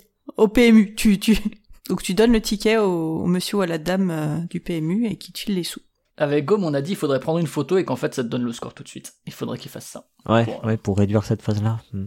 qui est un peu fastidieuse. Ouais. Bah, après, c'est le, ouais, euh, malgré, enfin, c'est un défaut de, pas mal de jeux, l'air de rien. hein. Des, des scoring. euh, Parce que en fait, effectivement, euh, l'aspect, c'est vrai ce que vous dites, l'aspect cinématographique de Colt Express ou de Galaxy Trucker, t'as le côté où tu deviens presque, tu deviens presque specta- spectateur ou spectatrice. Alors que euh, dans Ready Set Bet ou dans Pyratoons, effectivement, c'est dans la réalité, t'es plus au cinéma, tu vas juste effectivement chercher ta thune dans Ready Set Bet. En tout cas, moi je trouve, ouais, c'est une mécanique, enfin une dynamique, un, genre de jeu, euh, et de manière générale le temps réel, et je l'étendrai même aux, aux jeux euh, d'ambiance euh, comme Escape ou comme Kites, ce genre de trucs, qui, tu parlais de l'absorption, et ben c'est les jeux qui vont me plus me faire rentrer dans le jeu et me faire oublier que je joue et être vraiment dans l'action, dans l'urgence. Et je parlais de et quelle que soit la durée, hein, je parlais de diplomatie, des phases de moi j'adore les phases de discussion, autant les phases de programmation et tout, mais les phases de discussion où t'es là, où tu regardes les autres, où tu te dis putain, il faut que j'aille discuter avec autrui, euh, ça marche super bien quoi. Parce que ouais, t'as as ce, ce temps réel qui fait que euh, bah t'as pas tout le temps que tu veux quoi. Euh, je sais pas si t'as essayé Factory Funner, Pionf. Non, j'ai pas testé ça. Ce serait plus dans, dans l'optique de temps réel puis résolution, mais la partie temps réel est cool. Je déteste la partie résolution où c'est du, puzzle euh, abstrait, où tu te casses la tête, et où faut que tu essayes de faire un puzzle sur ton plateau, c'est in- infernal, mais par contre, la partie de choix de tuiles, elle est simultanée, et euh, faut que tu analyses suffisamment vite quelle tuile va te faire perdre le moins de points entre guillemets. Et t'es tout le monde en train très très focus sur les tuiles et euh, t'as un avantage à le prendre en premier ou en dernier etc et ce, ce moment là est très bien. Après le reste j'aime pas. Il y a ce côté vraiment très analysis mais fait par euh, en fait le temps réel il est pas défini par le jeu il est défini par les gens autour de la table quoi Ça me fait penser à Zack and Pack un peu. Mais, ah j'ai j'ai pas joué à Zack and Pack ouais mais euh, mais, mais Zack and Pack, ça rentrerait pas dans ma définition parce que c'est Mm. pas assez frénétique, tu vois. ouais ouais Tu vois, c'est juste un petit jeu de réflexe, euh, enfin un petit jeu en temps réel, mais pff, tu, tu vois, tu prends un camion et c'est fini. Ouais, t'as juste une phase de réflexe en vrai. hein. Kites, ça rentre déjà plus, tu vois. Parce que Kites, c'est frénétique quand même. ah oui oui C'est frénétique et je trouve qu'il y a déjà de la réflexion, quoi. Il y a déjà de l'analyse. Il y a du, il y a, il y a un, il y a un tempo, c'est pas si frénétique que ça, quoi. Tu peux vraiment euh, ralentir par moment. euh, tu vois, c'est un peu saccadé, quoi. Attention, la frénétique, c'est pas la fréquence de temps réel. C'est la frénétique, c'est est-ce que je fais beaucoup de mouvements dans le jeu? Et dans Kites, euh, tu fais des mouvements, quoi, beaucoup plus que. Oui, tu fais, tu fais, oui, mais bon, tu fais des mouvements, t'en fais, en vrai, si c'est que le nombre de mouvements, t'en fais plus dans un jeu de pose d'ouvrier, quoi, potentiellement. Entre poser tes ouvriers et Ouais. prendre des ressources. tu vois Non, c'est il y, a, y, a, y a une notion de rythme quand même. Pas sur le même pas sur de- le même temps, ouais. Oui, voilà. Donc il y a quand même une notion de rythme. Oui, oui, bien sûr, il y, y a une notion de rythme, t'as raison. Ouais, c'est vrai, le rythme, c'est ça. ouais. Ce, ce serait ça, ouais. C'est les mouvements divisés par le temps, ouais. Ou l'inverse. je. Euh, je vais rebondir sur un, un truc euh, parce que du coup, dans, bon, j'ai un, cours un peu écourté là ma, ma conclusion de, de chronique tout à l'heure, enfin de, de double chronique avec Elodie là sur euh, un petit peu la, la synthèse des, des, des critères, des éléments en fait qui permettent l'immersion ou pas. J'avais dans ce critère, j'avais la- l'aspect temporel, la temporalité euh, dont on n'a pas parlé, que je trouvais qui s'exprime euh, assez bien par des artifices au niveau de la littérature par exemple ou du cinéma qui vont du coup te, te remettre dans une temporalité qui est celle euh, celle de, de, de ce qu'on te fait vivre dans le dans le récit euh, au cinéma. Et, et je trouvais que dans le jeu de société bah, la plupart du temps c'était dans un dans une temporalité qui qui est pas réaliste. Et justement en fait ces jeux là ils te remettent dans une temporalité qui est réaliste c'est à dire qu'en fait ils te disent et ben là t'as trois minutes pour faire ton truc et c'est vraiment alors c'est pas trois minutes dans la vraie dans la vraie vie euh, toi effectivement quand on parle de, de fit to print ils sont peut-être pas trois minutes ils ont C'est un rapport d'échelle, ils ont- ouais. ils ont, ils ont 3-4 heures, mais voilà, le rapport d'échelle est logique et effectivement, il faut que tu fasses tes trucs dans, dans ce rapport d'échelle qui est, euh, qui est cohérent, quoi. Et effectivement, ça, c'est- du coup, c'est des jeux qui, pe- qui viennent réussir à prendre cet élément, qui est un élément d'immersion, Je suis tout qui, à fait d'accord. qui y arrive, quoi. Ouais. Et, et sinon, j'avais, euh, j'avais une proposition, du coup, pour le nom de ces jeux-là, puisque ce sont des jeux de réflexion et de réflexe. Euh, Est-ce que ce serait pas des jeux de, de réflé Ouais, tous les deux Ouais. de réflé euh, ou de double réflé ou de réflé carré je sais pas Ça va clairement embrouiller tout faut, le faut monde. trouver faut trouver à les Non, baptiser mais euh, par opposition à l'analysis paralysis, tu peux faire l'analysis réflexis, tu vois. l'analysis réflexis Mais j'aime bien frénétique. Ouais, ouais. Tu vois. Frénétics. Analysis. Un truc comme ça. Et euh, juste, je pense pas que ça rentre dedans parce que c'est pas, encore une fois, c'est plus euh, comme euh, l'exemple que je citais dans Factory Funner, euh, c'est plus un, temps réel qui est imposé par les personnes autour de la table. J'ai parlé dans un tas joué récent de 7 et match. Et ben moi, ces jeux-là, qui font en plus intervenir le physique, et ben euh, j'ai tendance à m'y immerger fort. En plus, je trouve que ça retranscrit très bien l'idée du match de tennis et tout, donc ça aide. Mais euh, ton adversaire, il t'impose un rythme et, euh, et une vitesse, et donc alors, t'as tout le temps que tu veux pour le faire, mais en fait, tu rentres dans un rythme d'échange qui va, euh, qui va me rythmer la partie justement, et qui moi me, ouais, me lance dans le truc quand bien même t'as tout le temps que tu veux pour faire ta pichenette. Euh, sauf si tu mets un chrono. Ouais, mais, c'est vrai que t'as tendance à pas le enfin pour avoir joué quelques fois aussi t'as tendance à pas prendre tout ton temps en fait quoi pour frapper Ouais, et, et surtout si, surtout si la partie s'accélère en fait, tu, si l'autre, enfin quand tu commences à enchaîner les échanges, bah tu vas euh, accélérer en fait presque naturellement entre guillemets, c'est pas naturel, mais c'est, le, jeu qui fait ça. euh, et je trouve ça balèze quoi. Enfin en termes d'immersion, moi je sais que je suis à, fond dedans quoi. Quand je suis dedans et que quand je fais ma double faute, j'ai le somme de fou. Mais euh, c'est ce qui se passe en tournoi en fait. Même si tu joues pas avec un timer, tu vois, quand tu mets trop de temps à jouer ton coup, tu t'excuses un peu parce que tu oula, désolé, je dois réfléchir un peu, tu vois. Bah, intéressant en tout cas ouais. Bon moi c'est pas le c'est pas le style de jeu. Alors il y a des jeux là-dedans que j'aime bien et d'autres tu vois euh, Time Time of Empire euh, pour je pense que euh, tu vois le côté réflexion est trop pour moi trop élevé pour un jeu de euh, de un jeu frénétique. Tu vois. Je, pense que là ça dépasse le seuil alors que dans Galaxy Trucker ça passe. Donc je pense qu'il y a aussi il y a il y a, il y a ce facteur là qui doit être assez personnel finalement hein, ce, ce curseur plutôt qui est euh, qui est sûrement euh, personnel. Euh, et Time of Empire, pour le coup, c'est un jeu qui a eu, euh, qui a eu du mal à, à- du coup, à, à trouver euh, une adhésion auprès des joueurs et joueuses parce qu'il y en a beaucoup qui, bah, qui lui reprochent pour le coup son temps réel. Ah, mais parce que les gens ont des goûts de merde. Ah, voilà, ah bah voilà, ça y est, on y est. Ah non, mais en fait le truc, mais en fait le truc c'est que quand tu y arrives pas, tu vois, quand tu y arrives pas, euh, c'est quand même des jeux qui te, qui te placent Oui. quand même euh, devant tes, euh, tes compétences, tu vois, qui te disent bah ouais, est-ce que t'as réussi vraiment à, à faire ce qu'il y a à faire dans le temps imparti C'est-à-dire que habituellement, bah, on te laisse globalement le temps que tu veux, c'est la pression sociale après qui joue, mais globalement t'as le temps que tu veux pour euh, pour faire tes coups, réfléchir. Et là, euh, t'es pressé euh, par plus que la, la pression sociale, ce qui est peut-être qui est peut-être pas si si pire, euh, mais euh, par le, le, le vrai temps. Quoi. Mais au moins la pression est la même pour tout le monde. Mais euh, c'est ce que j'allais dire. Faut pas oublier que même si il suffit de faire des variantes où tu changes le temps, c'est euh, ce qu'on fait dans les partiels, les examens, etc. C'est ultra discriminant pour les personnes euh, souffrant de handicap et tout quoi. Euh, comme genre. Après, encore une fois, il suffit de mettre en place des variantes qui permettent euh, de rééquilibrer un peu les choses. J'imagine. Euh, C'est pas c'est pas le, genre euh, comme euh, après euh, comme la mémoire, etc. Enfin euh, tous les les jeux ont besoin de compétences ici et là. Je trouve que c'est un, un genre qui va l'appuyer facilement, quoi. Moi, je tiens à dire que euh, il y a des justement, c'est souvent inclus dedans. Hein. Par exemple, Galaxy Trucker, il y a littéralement des modes de handicap euh, pour euh, pour pénaliser les gens qui savent déjà bien jouer ou des trucs comme ça. Bah, mais c'est nécessaire, ouais. Ils le font comment dans Time of Empire? Dans Time of Empire, je crois pas. Non, il savait que Asmodée allait le fumer, alors il s'est dit, bof, tant pis. ouais, voilà. Pour le coup, Galaxy Trucker, c'est arrivé avec les extensions, donc. Ok, je m'étonne quand même une dernière chose, professeur. Euh, le Mahjong, c'est pas, c'est pas un jeu de cette catégorie. Non, mais c'est pas le meilleur jeu, c'est le meilleur genre. C'est le meilleur genre. T'as pas cité, t'as cité tous les jeux de ton top 10 dans ce meilleur genre. pas du tout. Il y a d'autres jeux de mon top 10. Par exemple, Agricola n'est pas là, tu vois. Ah, je croyais que tu jouais en temps réel à Agricola. euh, par contre, le Mahjong, j'ai envie de te dire, moi, je joue beaucoup en ligne et en ligne, c'est, c'est 6 secondes pour jouer ton coup, hein.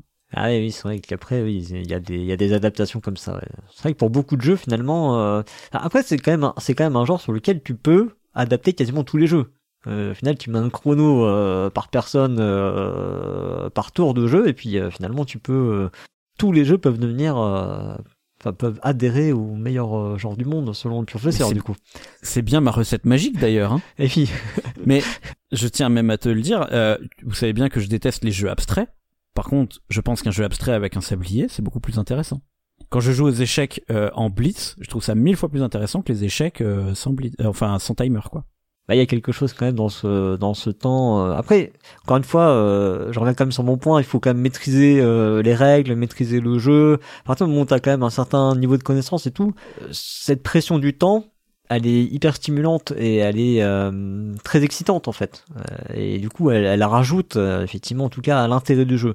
Au-delà de l'aspect immersif et tout, là, on sort un peu du sujet, hein, mais on est plus dans le, le côté excitant du jeu ou pas. Mais qui peut favoriser l'immersion, hein, cette excitation. Ça peut, euh, ça peut. Est-ce que ça peut pas des fois être euh, complètement euh, excluant, si si, comme le texte en fait, contre-productif? Ouais, ou contre-productif, ouais, parce que au final, tu ne vois finalement plus que les arcanes qui sont derrière, quoi. Toi, tu tu t'intéresses plus à l'histoire que ça raconte, à tout ça, quoi. Ça peut aussi être finalement contre-productif d'un point de vue de l'immersion. Voilà. Ok, bien. Est-ce que vous avez d'autres choses à ajouter, mes euh, chers compères et consoeurs? J'attends le jeu de pli en temps réel dans les commentaires. On a bien compris. Sinon, il faut le faire. Sinon, faut le faire avec euh, plusieurs tas de plis, on sait pas. Bon, bref, chercher une solution. Très bien, très bien. Eh bien, écoutez, euh, on va donc euh, se diriger vers la fin de cette émission. avant de conclure, on va vous proposer un code de réduction valable chez notre partenaire La Caverne du Gobelin. C'est un code de réduction qui vous permettra de bénéficier de 5 euros de réduction à partir d'un montant de commande de 40 euros. et donc pour ça, bah, vous irez remplir ce code, donc, qui est composé d'un mot suivi d'un nombre, euh, le tout à coller. Et euh, pour le mot, pour le mot, donc euh, il va falloir rentrer un mot en cinq lettres qui est une onomatopée. On peut dire ça comme ça, je pense. Hein. ça marche. De quand on rentre dans l'eau, hein, voilà, ça fait ça fait ça fait ce bruit-là. Et puis vous allez accoler donc ça à un nombre qui est le numéro de cette nouvelle année et d'ailleurs, on en profite pour vous souhaiter une très bonne année euh, de, ce, nombre-là. Voilà. en quatre chiffres. En quatre chiffres, ouais. En quatre chiffres, ouais. En quatre chiffres. Tout à fait. Cinq lettres suivies de quatre chiffres. C'est pour ça que c'est bonne année 1. Hein. On dit pas bonne année 1. pas. ok. Euh, ça ne veut rien dire. C'est limpide. il est, il est, il est tard. Il est, il est tard. Il est tard. Très bien. Bah écoutez, euh, euh, chers compagnons, euh, merci beaucoup à toutes et tous pour euh, ces chroniques. C'était euh, très sympathique de pouvoir discuter de, de, ce sujet avec vous. Et que vous ayez aimé notre émission ou non, vous pouvez nous le faire savoir. Comment on fait, Elodie, pour nous faire savoir si on a aimé l'émission? Donc vous pouvez nous laisser un commentaire sur le site podcast.com proxy-jeu.fr, proxy avec un i et jeu avec un x. Vous y trouverez toutes les infos sur les sujets que nous avons abordés pendant cette émission. Et vous pouvez également nous contacter sur X, Facebook, Instagram ou rejoindre notre serveur Discord et surtout parler de nous autour de vous. Et comme d'habitude, vous avez eu des sous à Noël. Hein?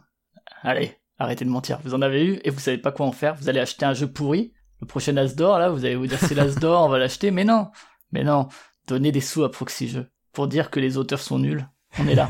Donc, pensez, mais ne vous mettez pas dans le rouge. Hein, mais si vous avez trop de sous et que vous savez pas qui les donner, vous pouvez nous faire un, virement. Hein, vous nous contactez pour ça ou passer par PayPal. Mais le virement c'est mieux parce que PayPal prend la dose.